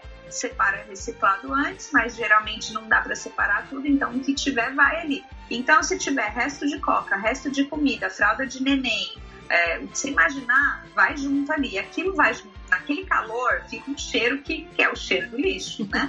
então você vai lá, joga no EVEC, tampa o EVEC, o Gabriel tá rindo tampa o EVEC e aí de tempos em tempos o sistema mesmo suga aquele lixo para que ele vá sendo direcionado para estação de tratamento e tudo mais. Só que aquele cheiro é um cheiro que impregna na roupa do custódio, assim. Então, se ele tá fazendo trash run, é um dia, cara, que é muito difícil ser custódio. então, esse, esse cheiro, assim, é o, é o pior. Agora, se é para generalizar, né, falando de, de pior cheiro, eu acho que tem um cheiro muito ruim que é aquele cheirinho do, do It's Tough to Be a Bug, a hora que vem, mas é um cheiro ruim que é divertido. Faz parte. Mas é ruim, assim, por poucos segundos ele é, ele é ruim. Tá. Gabriel? Eu, eu tava dando risada aqui porque no, quando eu trabalhava no, no Pinocchio Village House, é, eu não fui custódio que nem a Lu, mas eu era buster, então eu limpava as mesas, varria o chão e eu trocava o lixo. E a gente tinha dentro do, do Pinocchio Village House uma sala com um AVEC desses aí, que é uma, é uma lixeira sem fundo. E eu era o cara que limpava esse AVEC no final do dia, então eu ficava o dia inteiro recebendo lixo. E no final do dia eu tinha que limpar esse bendito IVEC e o meu manager, gente finíssima, gente boa, mas ele ia lá e se não estivesse brilhando, eu não podia ir embora. Então era um, um, um, Esse cheiro é um velho conhecido meu que eu aprendi a, a conviver bem com ele. Mas é pior limpar a fritadeira ou é pior limpar a sala do IVEC? A fritadeira. A fritadeira é bem pior. Não tem o cheiro ruim, mas aquela gordura e aí o, o, o filtro que tu usa para tirar o óleo, enfim, é é, é punk, as duas bons coisas tempos, são... bons tempos. Mesmo Mas assim, a gente adorava. Member, você que tá ouvindo a Sim. gente, vai lá, faz a seleção, vai limpar banheiro na Disney que é legal, limpar a fritadeira faz, porque olha, a vale gente tá aqui morrendo de saudade de limpar É, tá os dois falando, é falando mal, mas queria estar tá lá, né? Ai, credo, mas quero muito, Apesar de né? tudo, eu topava limpar o IVEC de novo e as fritadeiras também.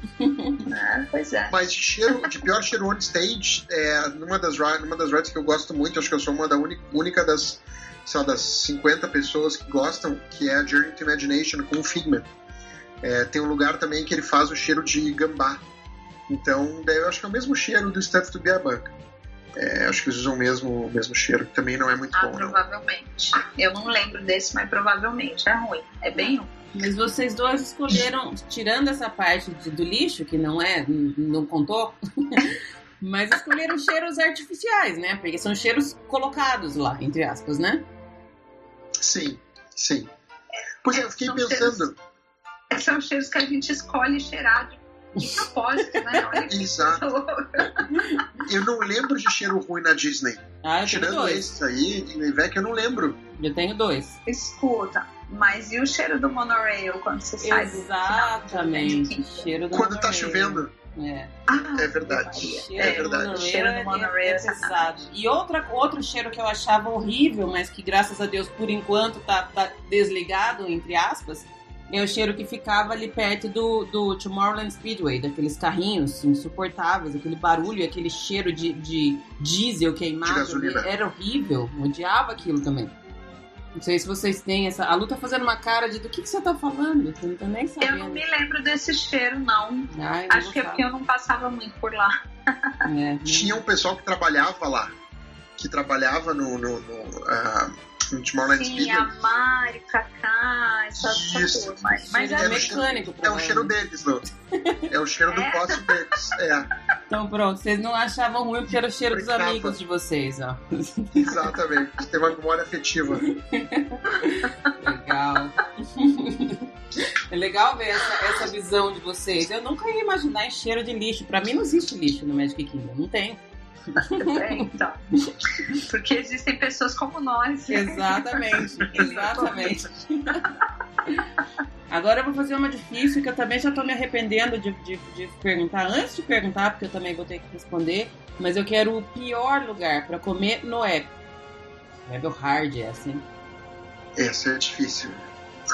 Ah, eu vou ter que pensar no Epcot. Se dissesse no resto do, do Não, complexo, aí mas no fica Epcot. fácil. Não, aí não. Quero no Epcot. Pior.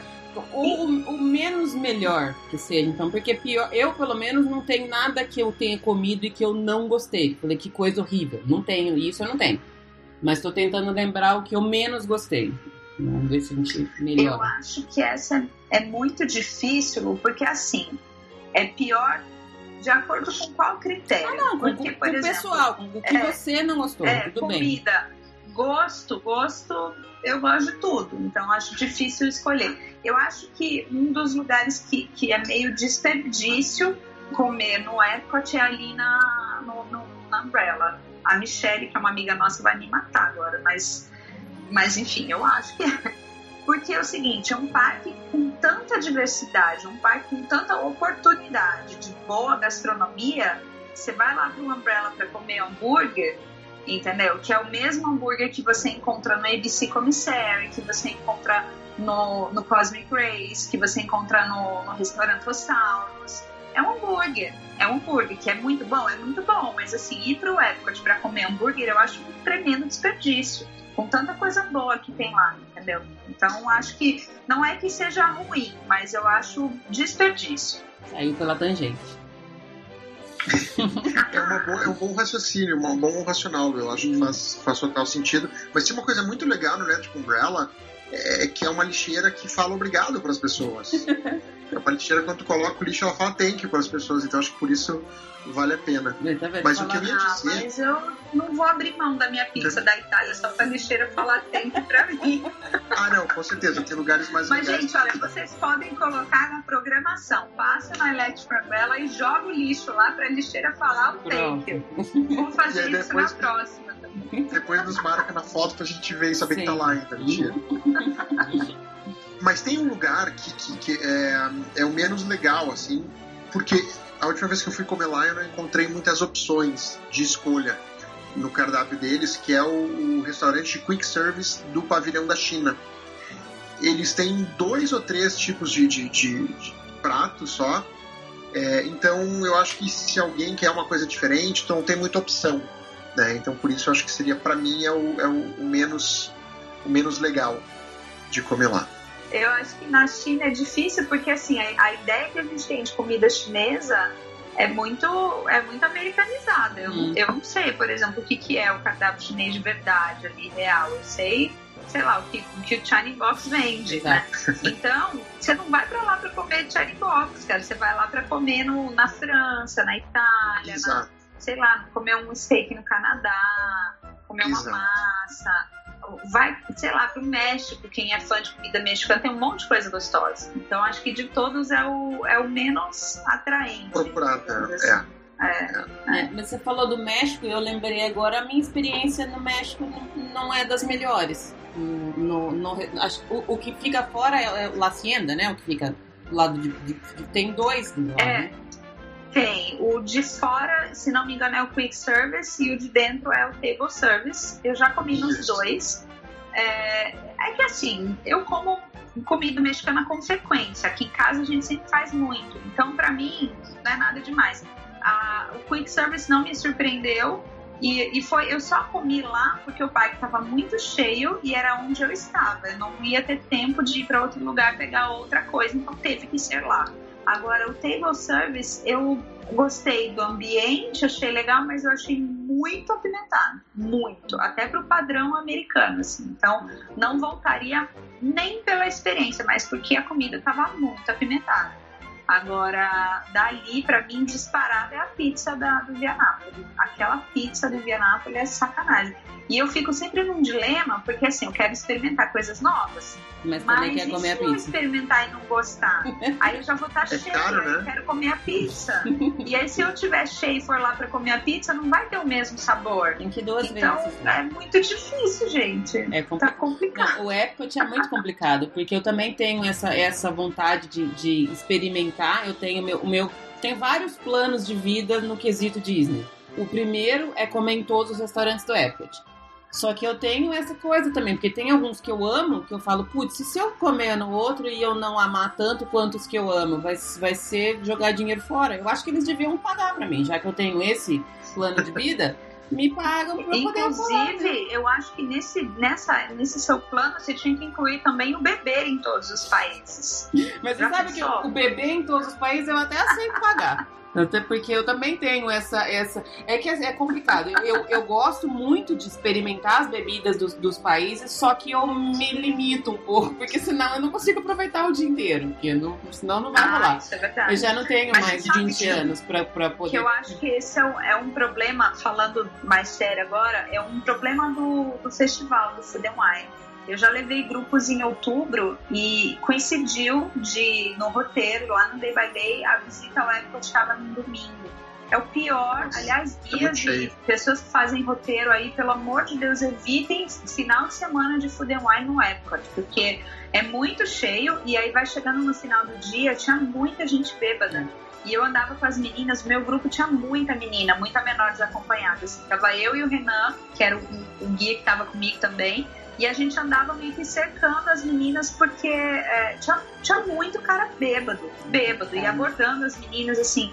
Então realmente foi, foi mais desagradável do que, do que qualquer outra coisa estar lá naquele dia de Food and Wine, por conta desse famoso drinking around the world. Então acho que isso pesou, assim. Mas numa situação normal, de férias, não tá trabalhando, não tá, não tá responsável por ninguém, aí dá pra brincar um pouquinho, né? E é legal de fazer isso com mais gente, porque aí é, tu não compra uma bebida para cada um em cada lugar. Uhum. Tu compra uma bebida em cada lugar e aí vai dividindo. Experimenta. Né? É essa que é, Exato, é a exato. ideia, do, eu acho, do, do Drink Around the World. Não é você ficar bêbado. Até porque se você ficar bêbado, você não tá nem sabendo mais o que, que você tá bebendo, o que, que você não tá. Exatamente, Não, é gente, experimentar. Eu, se é. eu for pra ficar bêbada, eu fico bêbada ou aqui na minha casa, tomando cerveja de litrão, que é mais barata, ou no máximo no bar da esquina, porque, né, eu não vou gastar 15 dólares por cada bebidinha e ficar bêbada. Não tenho condições, não tô podendo. Tá certo. Mas sabe, Luiz, isso que tu falou de comer no restaurante, depois não, não, não do pimenta. Tu falou de comer no restaurante, depois não gostar. É, eu acho que tem a ver, claro, é importante a comida, mas tem a ver com a experiência que tu tem no lugar. Uhum. E tem um exemplo muito legal, que é o, o Marrakech, o restaurante do, eh, do Marrocos, que todo mundo, eh, tu não escuta muitas pessoas falarem bem, e é um lugar sensacional. A comida é ótima, a experiência é ótima, e eu acho que as pessoas, eh, eh, eh, ele meio que desencoraja as pessoas de ir até lá, talvez por as pessoas acharem que é uma comida muito diferente, muito estranha, mas a comida é muito boa e a experiência no lugar também é. né? Então, por mais que a comida não vá ser melhor do que é, um steak no Canadá ou do que a pizza do Vianápolis, a experiência tu vai aproveitar e que ele vai ficar contigo para sempre. É verdade.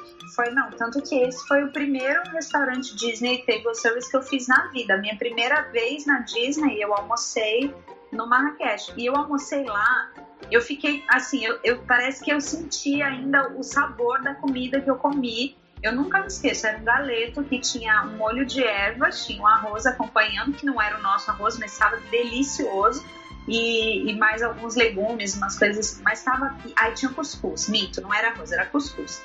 Gente, que comida deliciosa! Eu fiquei com aquilo na cabeça. Quando eu voltei pra Disney a primeira vez com cast member, eu falei, eu tenho que voltar lá. E aí eu voltei no Marrakech porque eu queria, eu queria aquilo de novo. E eu voltei e não tinha mais um cardápio. eu fiquei frustrada porque não tinha mais.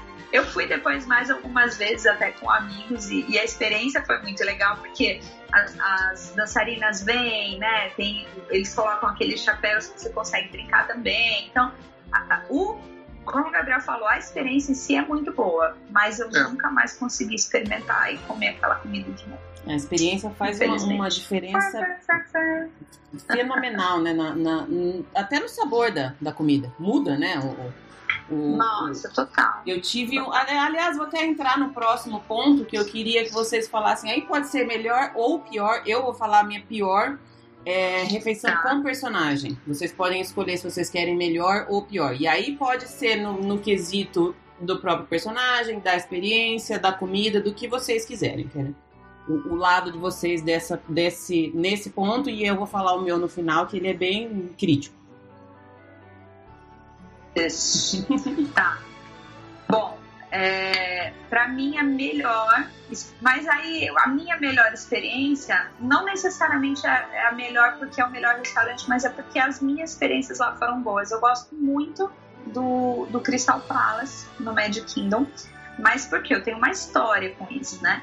Eu, quando eu trabalhava na coordenação da Gratur, que, que o Gabriel trabalhou lá também comigo e tal, é, eu uma, uma das minhas tarefas era ir para os restaurantes antes para organizar a entrada do grupo, né? E aí é, a gente levava muitos passageiros, né? A gente está falando aí de mais de 20 grupos numa mesma temporada e todos eles iam almoçar no, no Palácio de Cristal, no Magic Kingdom. Então o que, o que, que eu fazia? Eu ia praticamente todos os dias, porque eu ia antes, eu checava os números de reserva, eu organizava com eles as mesas, porque é diferente quando o restaurante sabe que estão chegando, sei lá, 50 pessoas, mas eles não sabem que essas 50 estão juntas, eles vão espalhar. Uhum. E eu queria que todo mundo estivesse junto. Então eu ia lá mais cedo, preparava tudo, organizava tudo. E eu acabei ficando conhecida da equipe ali. E eu ia sempre em todas as temporadas e todos eles estão trabalhando lá até hoje. É um restaurante que tem pouquíssima mudança assim na, no staff. E então eu conhecia gerente, eu conhecia, eu conhecia todos eles e até hoje eu falo com eles no Facebook. Os gerentes já mudaram para outros restaurantes e a gente continua em contato. E aí a minha experiência lá era muito boa, por quê? Porque eu sempre cheguei com uma postura de como é que eu posso te ajudar? Porque eu queria que eles me ajudassem, né? Então me ajuda a te ajudar. e, e era muito legal porque eles sempre foram muito abertos, então eu conseguia fazer com que a entrada dos grupos fosse muito sossegada, muito tranquila, eles não tinham aquele impacto, né, de muita gente ao mesmo tempo, de brasileiro que falava alto, não tinha nada disso, era muito legal. E aí, em contrapartida, eles tinham, é, eles reconheciam, né, o, o, meu trabalho e o trabalho dos guias de uma maneira muito legal. Isso sempre uhum. nos abriu muito as portas ali. Isso nos abria portas de forma que por exemplo, esse restaurante, ele, ele de manhã serve café da manhã, aí ele fecha e depois ele começa a servir o, o cardápio do almoço. Nesse momento que ele fecha, só tá lá dentro quem ainda está terminando o café. Mas tem um intervalinho ali que não pode entrar ninguém do almoço, porque justamente eles estão mudando o buffet. Então estão mudando todo o cardápio do buffet, tem que ficar é, gente para fora, né? Só tá ali quem está terminando o café mesmo. Então o restaurante está praticamente vazio. E aí chegou num ponto em que eu podia entrar lá nesse momento e eu ficava ali interagindo.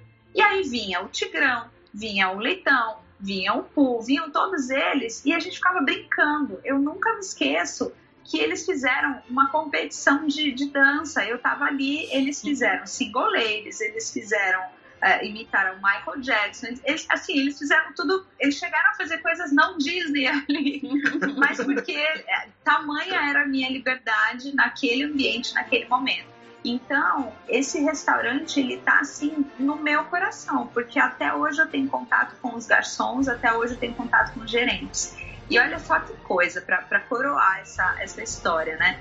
É, o gerente que trabalhava nesse restaurante, quando eu, sei lá, acho que por umas duas ou três temporadas seguidas ele estava lá. E a gente também fazia refeições no café da manhã com as princesas, no, no Akershus, lá na Noruega do Epcot. Ele saiu do Crystal Palace, ele foi trabalhar justamente lá na Kirsch. Onde você também que era um lugar que a, a, mesma coisa acontecia, as portas uhum. já estavam abertas quando ele me via chegando lá. Ah, que legal, é você e tal. Então, assim, eu tinha dois ambientes muito legais. E aí, esse gerente já me conhecia há muito tempo e eu contei que eu tinha sido cast member, que eu tinha sido treinadora. E uma das minhas grandes frustrações do meu último programa na Disney é que o nosso programa acabou é, e eu não tive tempo de terminar o meu treinamento de treinadora para receber o meu PIN do Jiminy Cricket. Você tem esse PIN, Gabriel? Não, eu também não consegui. É, não deu então tempo. acabou. Não deu tempo, exatamente. A gente era treinador, mas a gente não, não teve tempo de terminar a ponto deles entregarem o nosso PIN de Jiminy Cricket, que é aquele PIN de, de trainer, que indica que você é um treinador, que é o grilo falante. E, e é um PIN que você não encontra para comprar nem na loja de cast member. É um PIN que você só pode ganhar depois que você conclui lá o seu primeiro, né, finaliza o treinamento para treinador. Porque lógico que eles estão sempre reciclando, Sim. né? Mas assim, o básico você precisa concluir. E eu não recebi isso, eu contei isso para ele. Um belo dia eu tava lá e ele tinha o PIN dele, né? E a gente tava falando de cast member e tal. Aí terminou a refeição, os grupos foram embora. Eu acho que era o último grupo da temporada agradeci, gente, obrigado, foi muito legal. Então ele falou: Peraí, que eu tenho uma coisa para você. Aí ele veio com um pacotinho para mim e era o PIN. Ai, e ele me deu esse PIN. Assim, eu fiquei sem reação, eu fiquei extasiada, porque ali sem. Até hoje de lembrar disso me, me emociona, porque ele sabia o significado daquele PIN para mim. Se ele foi checar no meu record, se ele foi ver o meu, meu file lá, o meu arquivo, se ele foi. Eu não sei, porque ele podia ter confiado na minha palavra e podia ter verificado. Sim. Né? É, mas ele me deu aquele PIN. Ele me deu e hoje eu tenho. Aliás, eu tenho, você não tem. Olha lá. Olha lá, fez uma. E eu tenho o meu trainer toolbox até hoje, está aqui na gaveta. E, então, esse esse momento foi muito especial, muito especial. Então é o meu restaurante do coração, assim, que, que mesmo que eu não tenha grupos, eu mesmo que eu não tenha reserva, eu vou lá, seja só para falar oi para eles. E até hoje eles me recebem, eles abrem a porta para eu entrar sem reserva, sem nada, só para poder falar oi para as pessoas. Então é o meu do coração, é o Crystal Palace. Legal. E o seu, Gabriel? A Lu contou uma história tão grande que eu acho que eu não vou nem falar mais nada depois dessa história. Eu não tenho uma história tão boa assim. eu tinha, sabe que eu tinha pensado no Crystal Palace pelo mesmo motivo, né? Eles são super bons para grupos, assim.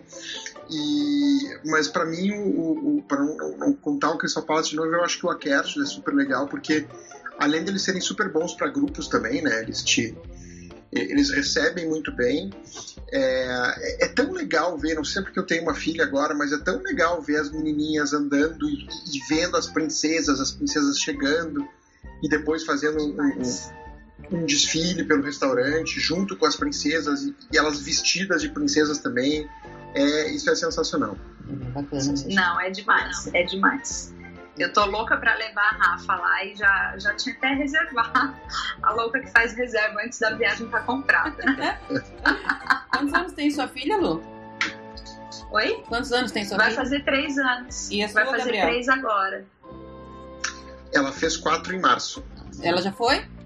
Já, já...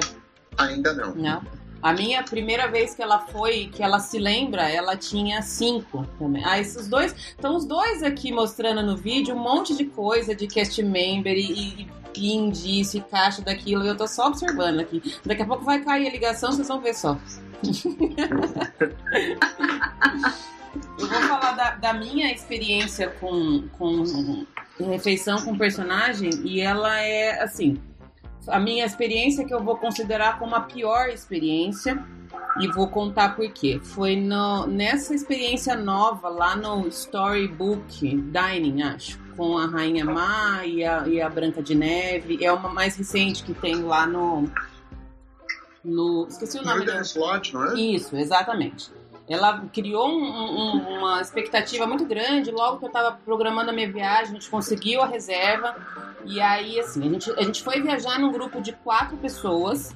A gente foi junto, ficamos juntas. A gente encontrou mais uma pessoa super querida, enquanto estávamos em cinco, foi ótimo. Nesse dia, especificamente, tinha mais uma pessoa que pediu para eu, eu incluí-la na reserva, porque ela também queria conhecer.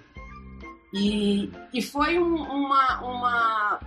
Foi tão desagradável que eu não sei, eu, eu fico até com raiva dessa, dessa experiência. É uma blogueira e ela, no meio da, da refeição, diversas vezes ela interrompia quem estava comendo. Ah, eu preciso tirar foto. Não come ainda. Não toca, não sei o quê. Isso foi me irritando de uma tal forma. Eu comecei a me sentir mal, porque assim, eu queria estar tá curtindo aquele, aquele, aquela experiência toda, aquela, a, a minha viagem com as minhas amigas. Um, um, restaurante que era um dos restaurantes caros que a gente escolheu por ir, e ela estragou, literalmente. Além de tudo, Estragou a experiência. não sei se por conta disso a comida não estava. Não sei, não estava boa. Era uma comida. É, a comida de lá, ela é para ser muito refinada. E não tinha gosto de nada, sabe? Era, ela era bonita só e, e pecava, porque você olhava aquilo e achava que era maravilhoso, ia comer não tinha gosto de nada. A única coisa que salvou na, na, nessa experiência foi a atuação da Rainha Má, porque eu nunca vi um cast member que tem atuado tão bem quanto foi aquela Rainha Má. É impressionante o que ela faz como, como personagem ali. Ela fica num, num, lugar separado, ela não vai até você. Você tem que ir até ela e se ela não quiser tirar foto, ela vai falar para você que você não pode tirar foto. Ela não sorri um minuto. Ela é a Rainha Má. Então Não, isso é foi, né, foi sensacional. Foi a, graças a Deus que teve isso, porque senão eu ia ter achado tudo 100% horrível. Mas é pra. Salva pra... pela Rainha Má. É, pra você ver que, que, ironia. Mas é, isso ficou muito, muito marcado para mim de como as pessoas que estão com você influenciam a, a sua experiência e, e, mudam o seu humor até ponto de, de você não gostar da comida. Talvez se eu tivesse num, num, num uma experiência melhor com, com pessoas mais agradáveis, com, tirando essa pessoa especificamente, se ela ouvir, ela vai saber quem ela é, porque eu falei para ela. E quem ouvir também vai saber, porque eu já contei essa história para outras pessoas. Mas talvez se, ela, se essa pessoa não tivesse lá, eu teria gostado mais da comida e eu teria gostado mais de tudo. Mas eu não gostei. É um, um, uma coisa. Acho que foi a única experiência ruim que eu tive, ruim de verdade. Que eu tive que eu saí completamente brava e, putz, devia ter ficado no hotel. Se eu não tivesse feito nada, teria ficado mais feliz do que nesse dia. É, as pessoas que estão junto influenciam demais, né? É, o humor delas. E isso é um pouco daquilo que a Lu Ribeiro estava falando do, de, de, ter um passageiro que não nada tá bom, né? Que, que, ele, o problema é quando ele faz isso. Quando é com os guias, não tem problema. A gente está lá para isso mesmo. O problema é quando ele faz o que fizeram contigo, é. Lu Pimenta. É. é. é quando ele estraga a tua, a tua experiência. É difícil, né? É bem, bem ruim. Eu, eu tenho um amargo na boca até hoje dessa pessoa. Eu vou dar o troco nela, ela que me aguarde. é, eu sou, eu guardo, eu vou lembrar. Qualquer dia a pessoa vai me pedir alguma coisa, eu falo assim: peraí, deixa eu abrir aqui meu caderninho. Ah, não, tá vendo aqui, ó, o meu caderninho do rancor. Eu guardo ele aqui com carinho. Se a página, cada Ai, pessoa Jesus. tem uma página. Gabriel, vamos, a gente precisa se comportar pra não entrar no caderninho do rancor. Não, vocês eu ia fazer longe, mais umas canetas aqui, mas não vou mais, não. Vocês estão longe do caderninho. Se estivesse no caderninho, vocês não estavam aqui de novo, ó. Tá vendo que belezinha? bom, vamos saber, vamos saber. Vamos lá, vamos falar vamos, de coisas. A gente vai ficar com o caderninho bom.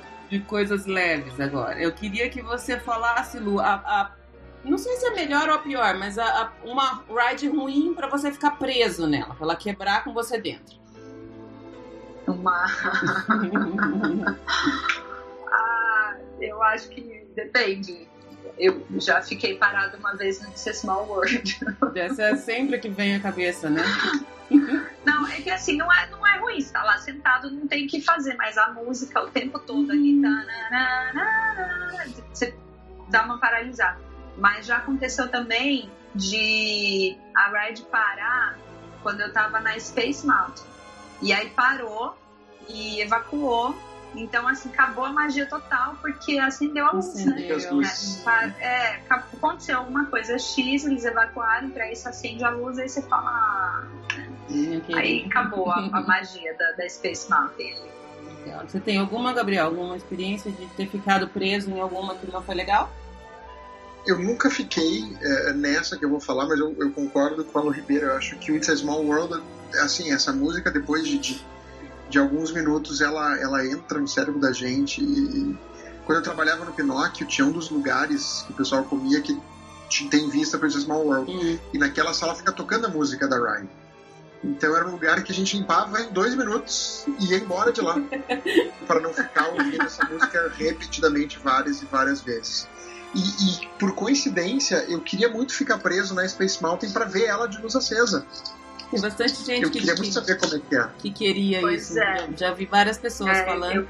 Mas já vi as duas coisas também, porque falar que com ela com a, a, a, Aerosmith também, quando, quando ela para de funcionar e aí você consegue enxergar tudo, você perde um pouco. Consegue né? ver tudo ela. Eu já passei pela, pela Aerosmith com ela toda apagada, sem os neons, sem as luzes, e realmente a experiência não é tão legal. É, ainda é no escuro, mas não é tão legal. Uhum. É, inclusive, nossa, como, como a gente é besta, né? Quando, logo que eu voltei de cast member da primeira vez, eu tava. Eu voltei em 2004. Meu programa foi em 2003, 2004. Aí em julho de 2004 eu tava de guia e levei minhas passageiras, era a hora livre. Eu fiquei com algumas que queriam repetir justamente a Aerosmith. E aí eu levei as meninas para lá e na hora que a gente foi, tava tudo apagado, foi bem mais devagar. Eu que já tinha ido várias vezes, sabia que aquilo não, não tava, tava legal, né? Aí eu fui lá e falei, não, deixa comigo que eu vou resolver isso, né? Toda sentindo a, a cast member ali. Fui conversei com o gerente, que por acaso estava passando ali, e falei, olha, eu sei que não é assim, elas vieram aqui, elas queriam muito fazer essa atração, a experiência não foi boa e tal. No fim, ele me colocou para dentro com as meninas e a gente refez, é, e aí com tudo aceso, tudo legal e tal. Mas é esse negócio de a gente sair do programa se achando o cast member que sabe uhum. tudo e vai aproveitar, sabe? Por isso que eu falei, nossa, como a gente era besta. E, e, mas foi uma atração que, que foi ruim, assim, ter feito com ela não 100%. Uhum. Agora, é que aqui é o Disney BR Podcast, né? Não é o Fora da Disney. Mas o Fora da Disney, se você deixar, eu falo outra que eu fiquei Pode também, falar, que é aquela fez. Eu deixo. Foi forte. Eu deixo dessa, eu só dessa na... vez. na manta. Na manta, a hora que ela volta, que você ainda tá ali de barriga para baixo, sabe? Parou? Naquele momento eu fiquei. Isso parou, parou. Parou. Fiquei 10 minutos parada, assim, com. E aí naquela dá, posição, uma, né? dá um, um medo de verdade, não dá, Lu? Então, como eu já tinha ido, né? Era a volta, eu já não tava com tanto medo assim, porque eu só ia descer.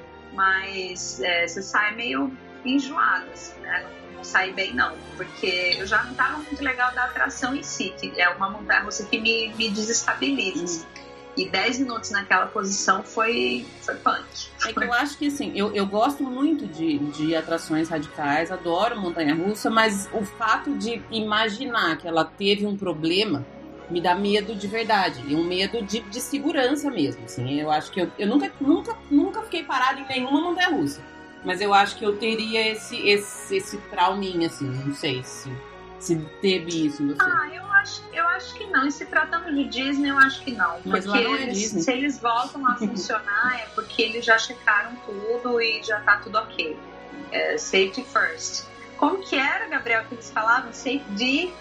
Begins with me. Ah, Era é, Disney, a segurança começa comigo, né? E era um slogan muito forte ali que a gente meio que repetia várias vezes, porque realmente é, é, o, o quesito segurança é, é chave número um ali, não tem. Por isso que quando é na Disney eu, eu relaxo, não esquento a cabeça, não. Essa questão E até da- nesses outros parques aí, é, que a gente não fala o nome, nem fala muito esses deles. outros parques menores, gente- né? Esses outros aí, é. É, eu, eu fico muito tranquilo, claro, que tu tá parado. Imagina num- numa montanha russa mais alta, né? Tu fica lá em cima, né? Tu, tu, a, a ride não é feita para tu ficar lá em cima, mas é seguro tu ficar lá em cima. Né? Eu sempre penso nisso de que. E, e o fato da gente não escutar, não ouvir falar de acidentes nos Sim. parques da, da- de Orlando como um todo, né? Da Flórida como um todo, é uma coisa que me deixa super tranquilo. Né, mas com certeza ficar parado na manta deve ser pior do que ficar ouvindo It's a Small World. Porque deve passar um milhão de coisa na cabeça. Enquanto, e 10 minutos é tempo para caramba. Não é pouco tempo, É. não, né? É, enquanto você tá preso, Depende. é. Depende Você tá gravando um podcast 10 minutos é super rápido. Agora, preso numa montanha russa aí é duas horas. Eu vou falar a minha, a minha também seria o It's, o It's a Small World pra parar dentro. E você sabe que eu tenho uma, uma. Eu amo a It's a Small World. Eu acho ela maravilhosa. Todas as vezes eu quero muito isso. Até acho que teve uma vez que eu não fui, que eu tava com a minha filha e ela não queria ir de jeito nenhum. E eu falei, tudo bem, só, só dessa vez. Mas eu costumo levar fone de ouvido dentro da mochila. E eu já cheguei a fazer a atração com fone de ouvido. Porque eu amo a atração, eu amo ver tudo aquilo. mas tem dias que você não tá pra aquela música, realmente, né? Porque a música, assim, você vai ouvir e vai ficar com ela na cabeça por mais sete dias, né? Pelo menos. Então, eu já fiz ela de fone de ouvido. É uma boa tática, Olha, boa. né? Fica aí a. Vou levar, a vou levar isso na próxima. É uma boa. Bom, vamos, vamos encaminhar. Nós já estamos quase duas horas falando aqui, ó, que belezinha. É, melhor lugar para assistir o, o Happily Ever After, Lu? Melhor ponto no Magic Kingdom. Pra mim, é, quando você subindo a Main Street do lado direito vai ter pipoca e do lado esquerdo também, entre as duas pipocas. Eu acho que naquela altura ali, é, numa das esquinas. Geralmente eu fico do lado direito porque eles delimitam, né? Um lado vai, um lado vem. Se você fica do lado esquerdo, que é o lado que vem, Tá vem muita trás. gente no contrafluxo. Uhum. É. Mas eu gosto de ass- assistir dali porque não tá tão colado no castelo. Eu acho que pro Happily Ever After, quanto, você não precisa ficar colado ali, né? Quanto, quanto mais distante é, dentro daquela área ali, eu acho que a visão é melhor. Então, entre as duas pipocas ou na área ali entre a pipoca da frente e a sorveteria, ou a pipoca e o cases, mas naquela pontezinha ali, ali eu acho que é o lugar ideal. Legal. Gabriel? É, é isso aí, com certeza. O, o- eu- a- qualquer lugar do hub, que é onde está a estátua do Mickey e do, do Walt Disney, dali para trás, né? Mas eu acho que principalmente nessa pontezinha, às vezes o pessoal não percebe que eles estão passando por uma ponte, mas logo que tu sai do Cases Corner e do, e do Plaza, e tu vai em direção ao castelo, é uma ponte, né? Tem uma água, um, né, um, um córrego, enfim, um laguinho que passa ali embaixo. Qualquer lugar ali em volta é muito legal. E é engraçado porque o, o, o Wishes ele foi feito para ser, ele foi pensado para ser visto mais ou menos daquela área. Né? Então, o Happily Ever After também, de qualquer lugar ali, você vai estar numa posição excelente. Legal. É, claro, quem já foi muitas vezes pode começar a experimentar. Tem um lugar super legal que vê, de ver que é em cima do Contemporary Resort. Tem um deck de observação lá que você pode, na verdade, só se você comer no California Grill, Uhum. você pode olhar o Wishes lá de cima, que é uma experiência diferente. E também eles têm alguns eh, eh, firework cruises, que o pessoal entra num barquinho e vai assistir do meio da Seven Seas Lagoons, né, que é aquela, aquela, aquela lagoa em frente ao Magic Kingdom. Então tem esses lugares diferentes. Para quem já viu muitas vezes, vale a pena tentar um, um outro, uma alternativa. Mas quem está vendo pela primeira vez, pela segunda, pela quinta vez, vai ali em cima dessa pontezinha que não tem erro. É. Tem gente que gosta de assistir ali em cima da estação de trem também. Mas aí você tem todas as lojas da Main Street no meio e isso é, acaba, um acaba pouco, né? comprometendo um pouco da vista. Então acho que é meio cilado assistir de lá. Talvez É seria. porque as pessoas saem daqui com uma visão de que eu vou ver um show de fogos. E fogos não eu é. vejo no céu. Uhum. Ninguém sabe o que vai acontecer no castelo. Tem a E projeção. aí você vê, é, aí você fala, nossa, é outro nível, né? Agora é outra coisa. É, e o, e o Então- Happily Ever After mudou bastante com relação ao Wishes, justamente por isso, né? Porque você assistir a, a historinha faz parte do show, né? Sim. A projeção. E o foco né? no castelo aumentou um monte, né? É. Antes no Wishes, você não. Claro, era super bonito, mas você não tinha muita coisa acontecendo ali. Né? E, e agora o castelo é o É, palco, é isso que eu então acho. O, o Wishes percepção era um show de fogos, né? O- E o Happily Ever After Exato. talvez não é. Né? Não, é só um show de fogos. Ele é secundariamente um show de fogos, mas acho que o foco não é, Exato. não é só isso. Aliás, Wishes ou Happily Ever After? Lu? Rápido, sem pensar. Wishes. Gabriel? Wishes, Ah. ah, vi toda a vida, com certeza.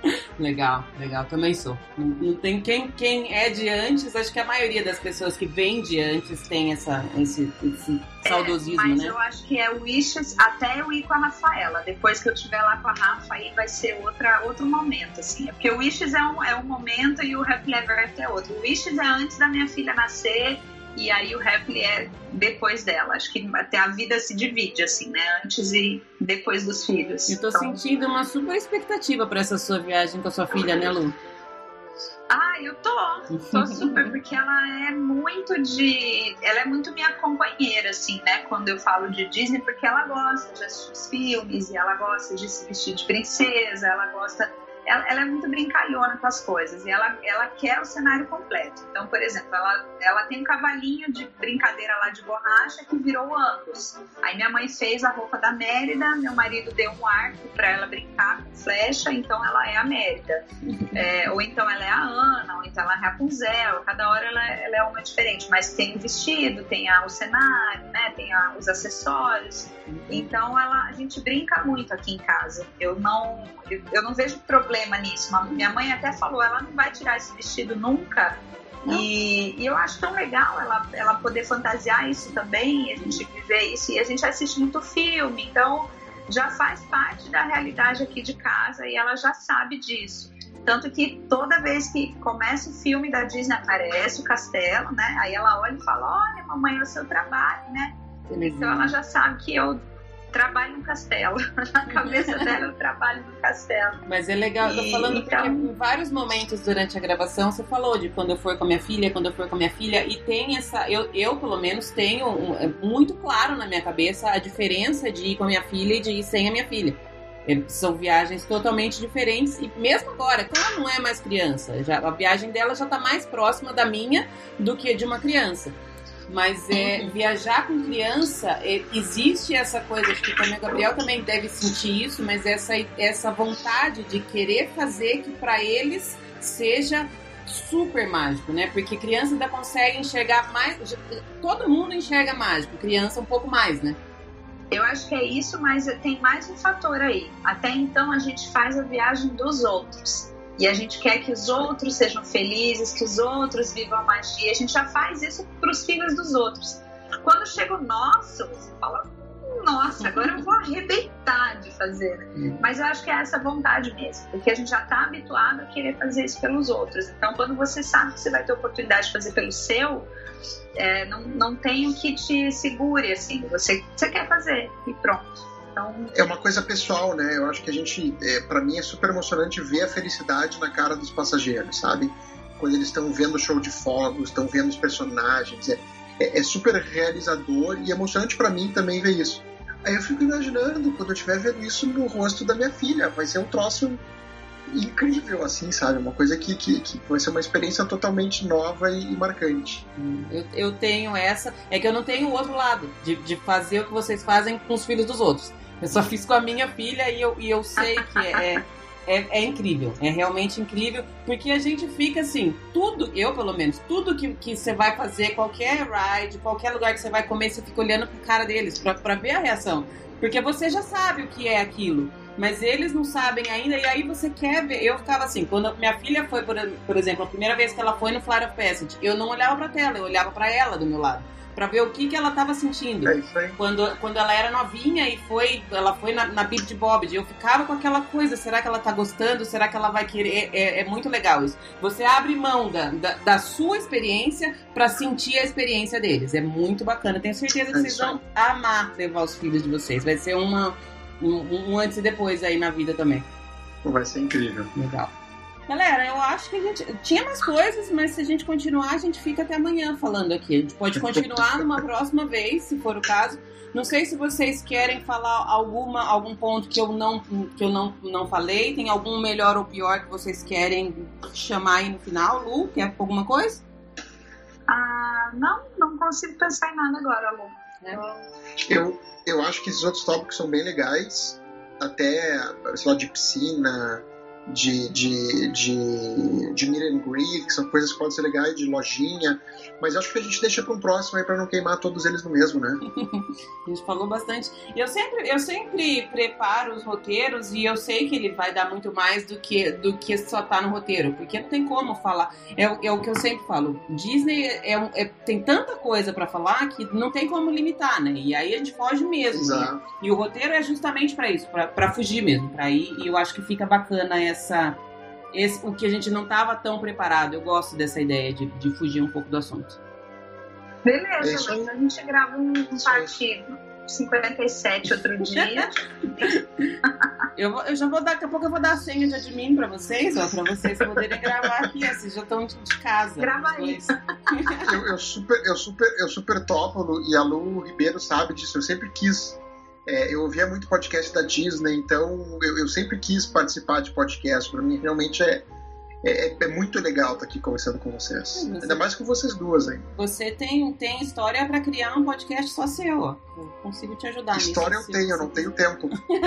Mas tempo a gente arruma. Tempo pra fazer coisa boa. Eu também não tenho tempo, devia estar trabalhando agora. Mas não, tô aqui fazendo que é muito mais legal, muito mais gostoso. É muito mais legal. Eu adorei, gente. Adorei. Já, já, como eu sempre, como eu já tinha falado da outra vez pros dois, falo de novo. Quando vocês quiserem, o que vocês quiserem falar, tô sempre por aqui. Vamos gravar mais vezes com certeza certeza.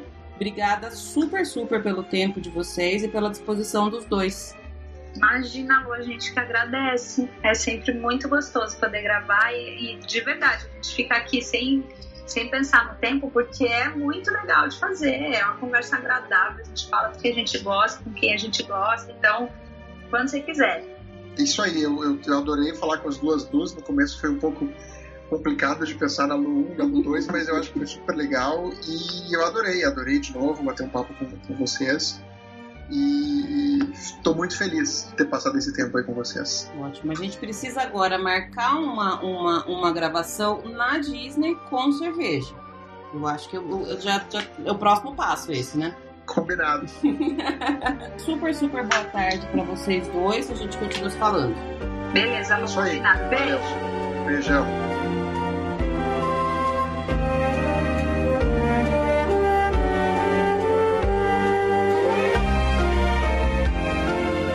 É isso, galera. Chegamos ao fim de mais um episódio. Como eu já tinha falado antes, conversar com a Lu e com o Gabi é sempre uma delícia. Eu achei esse episódio super divertido e eu sigo por aqui brava com meu vizinho. Semana que vem tem mais. Beijo grande. Tchau, tchau.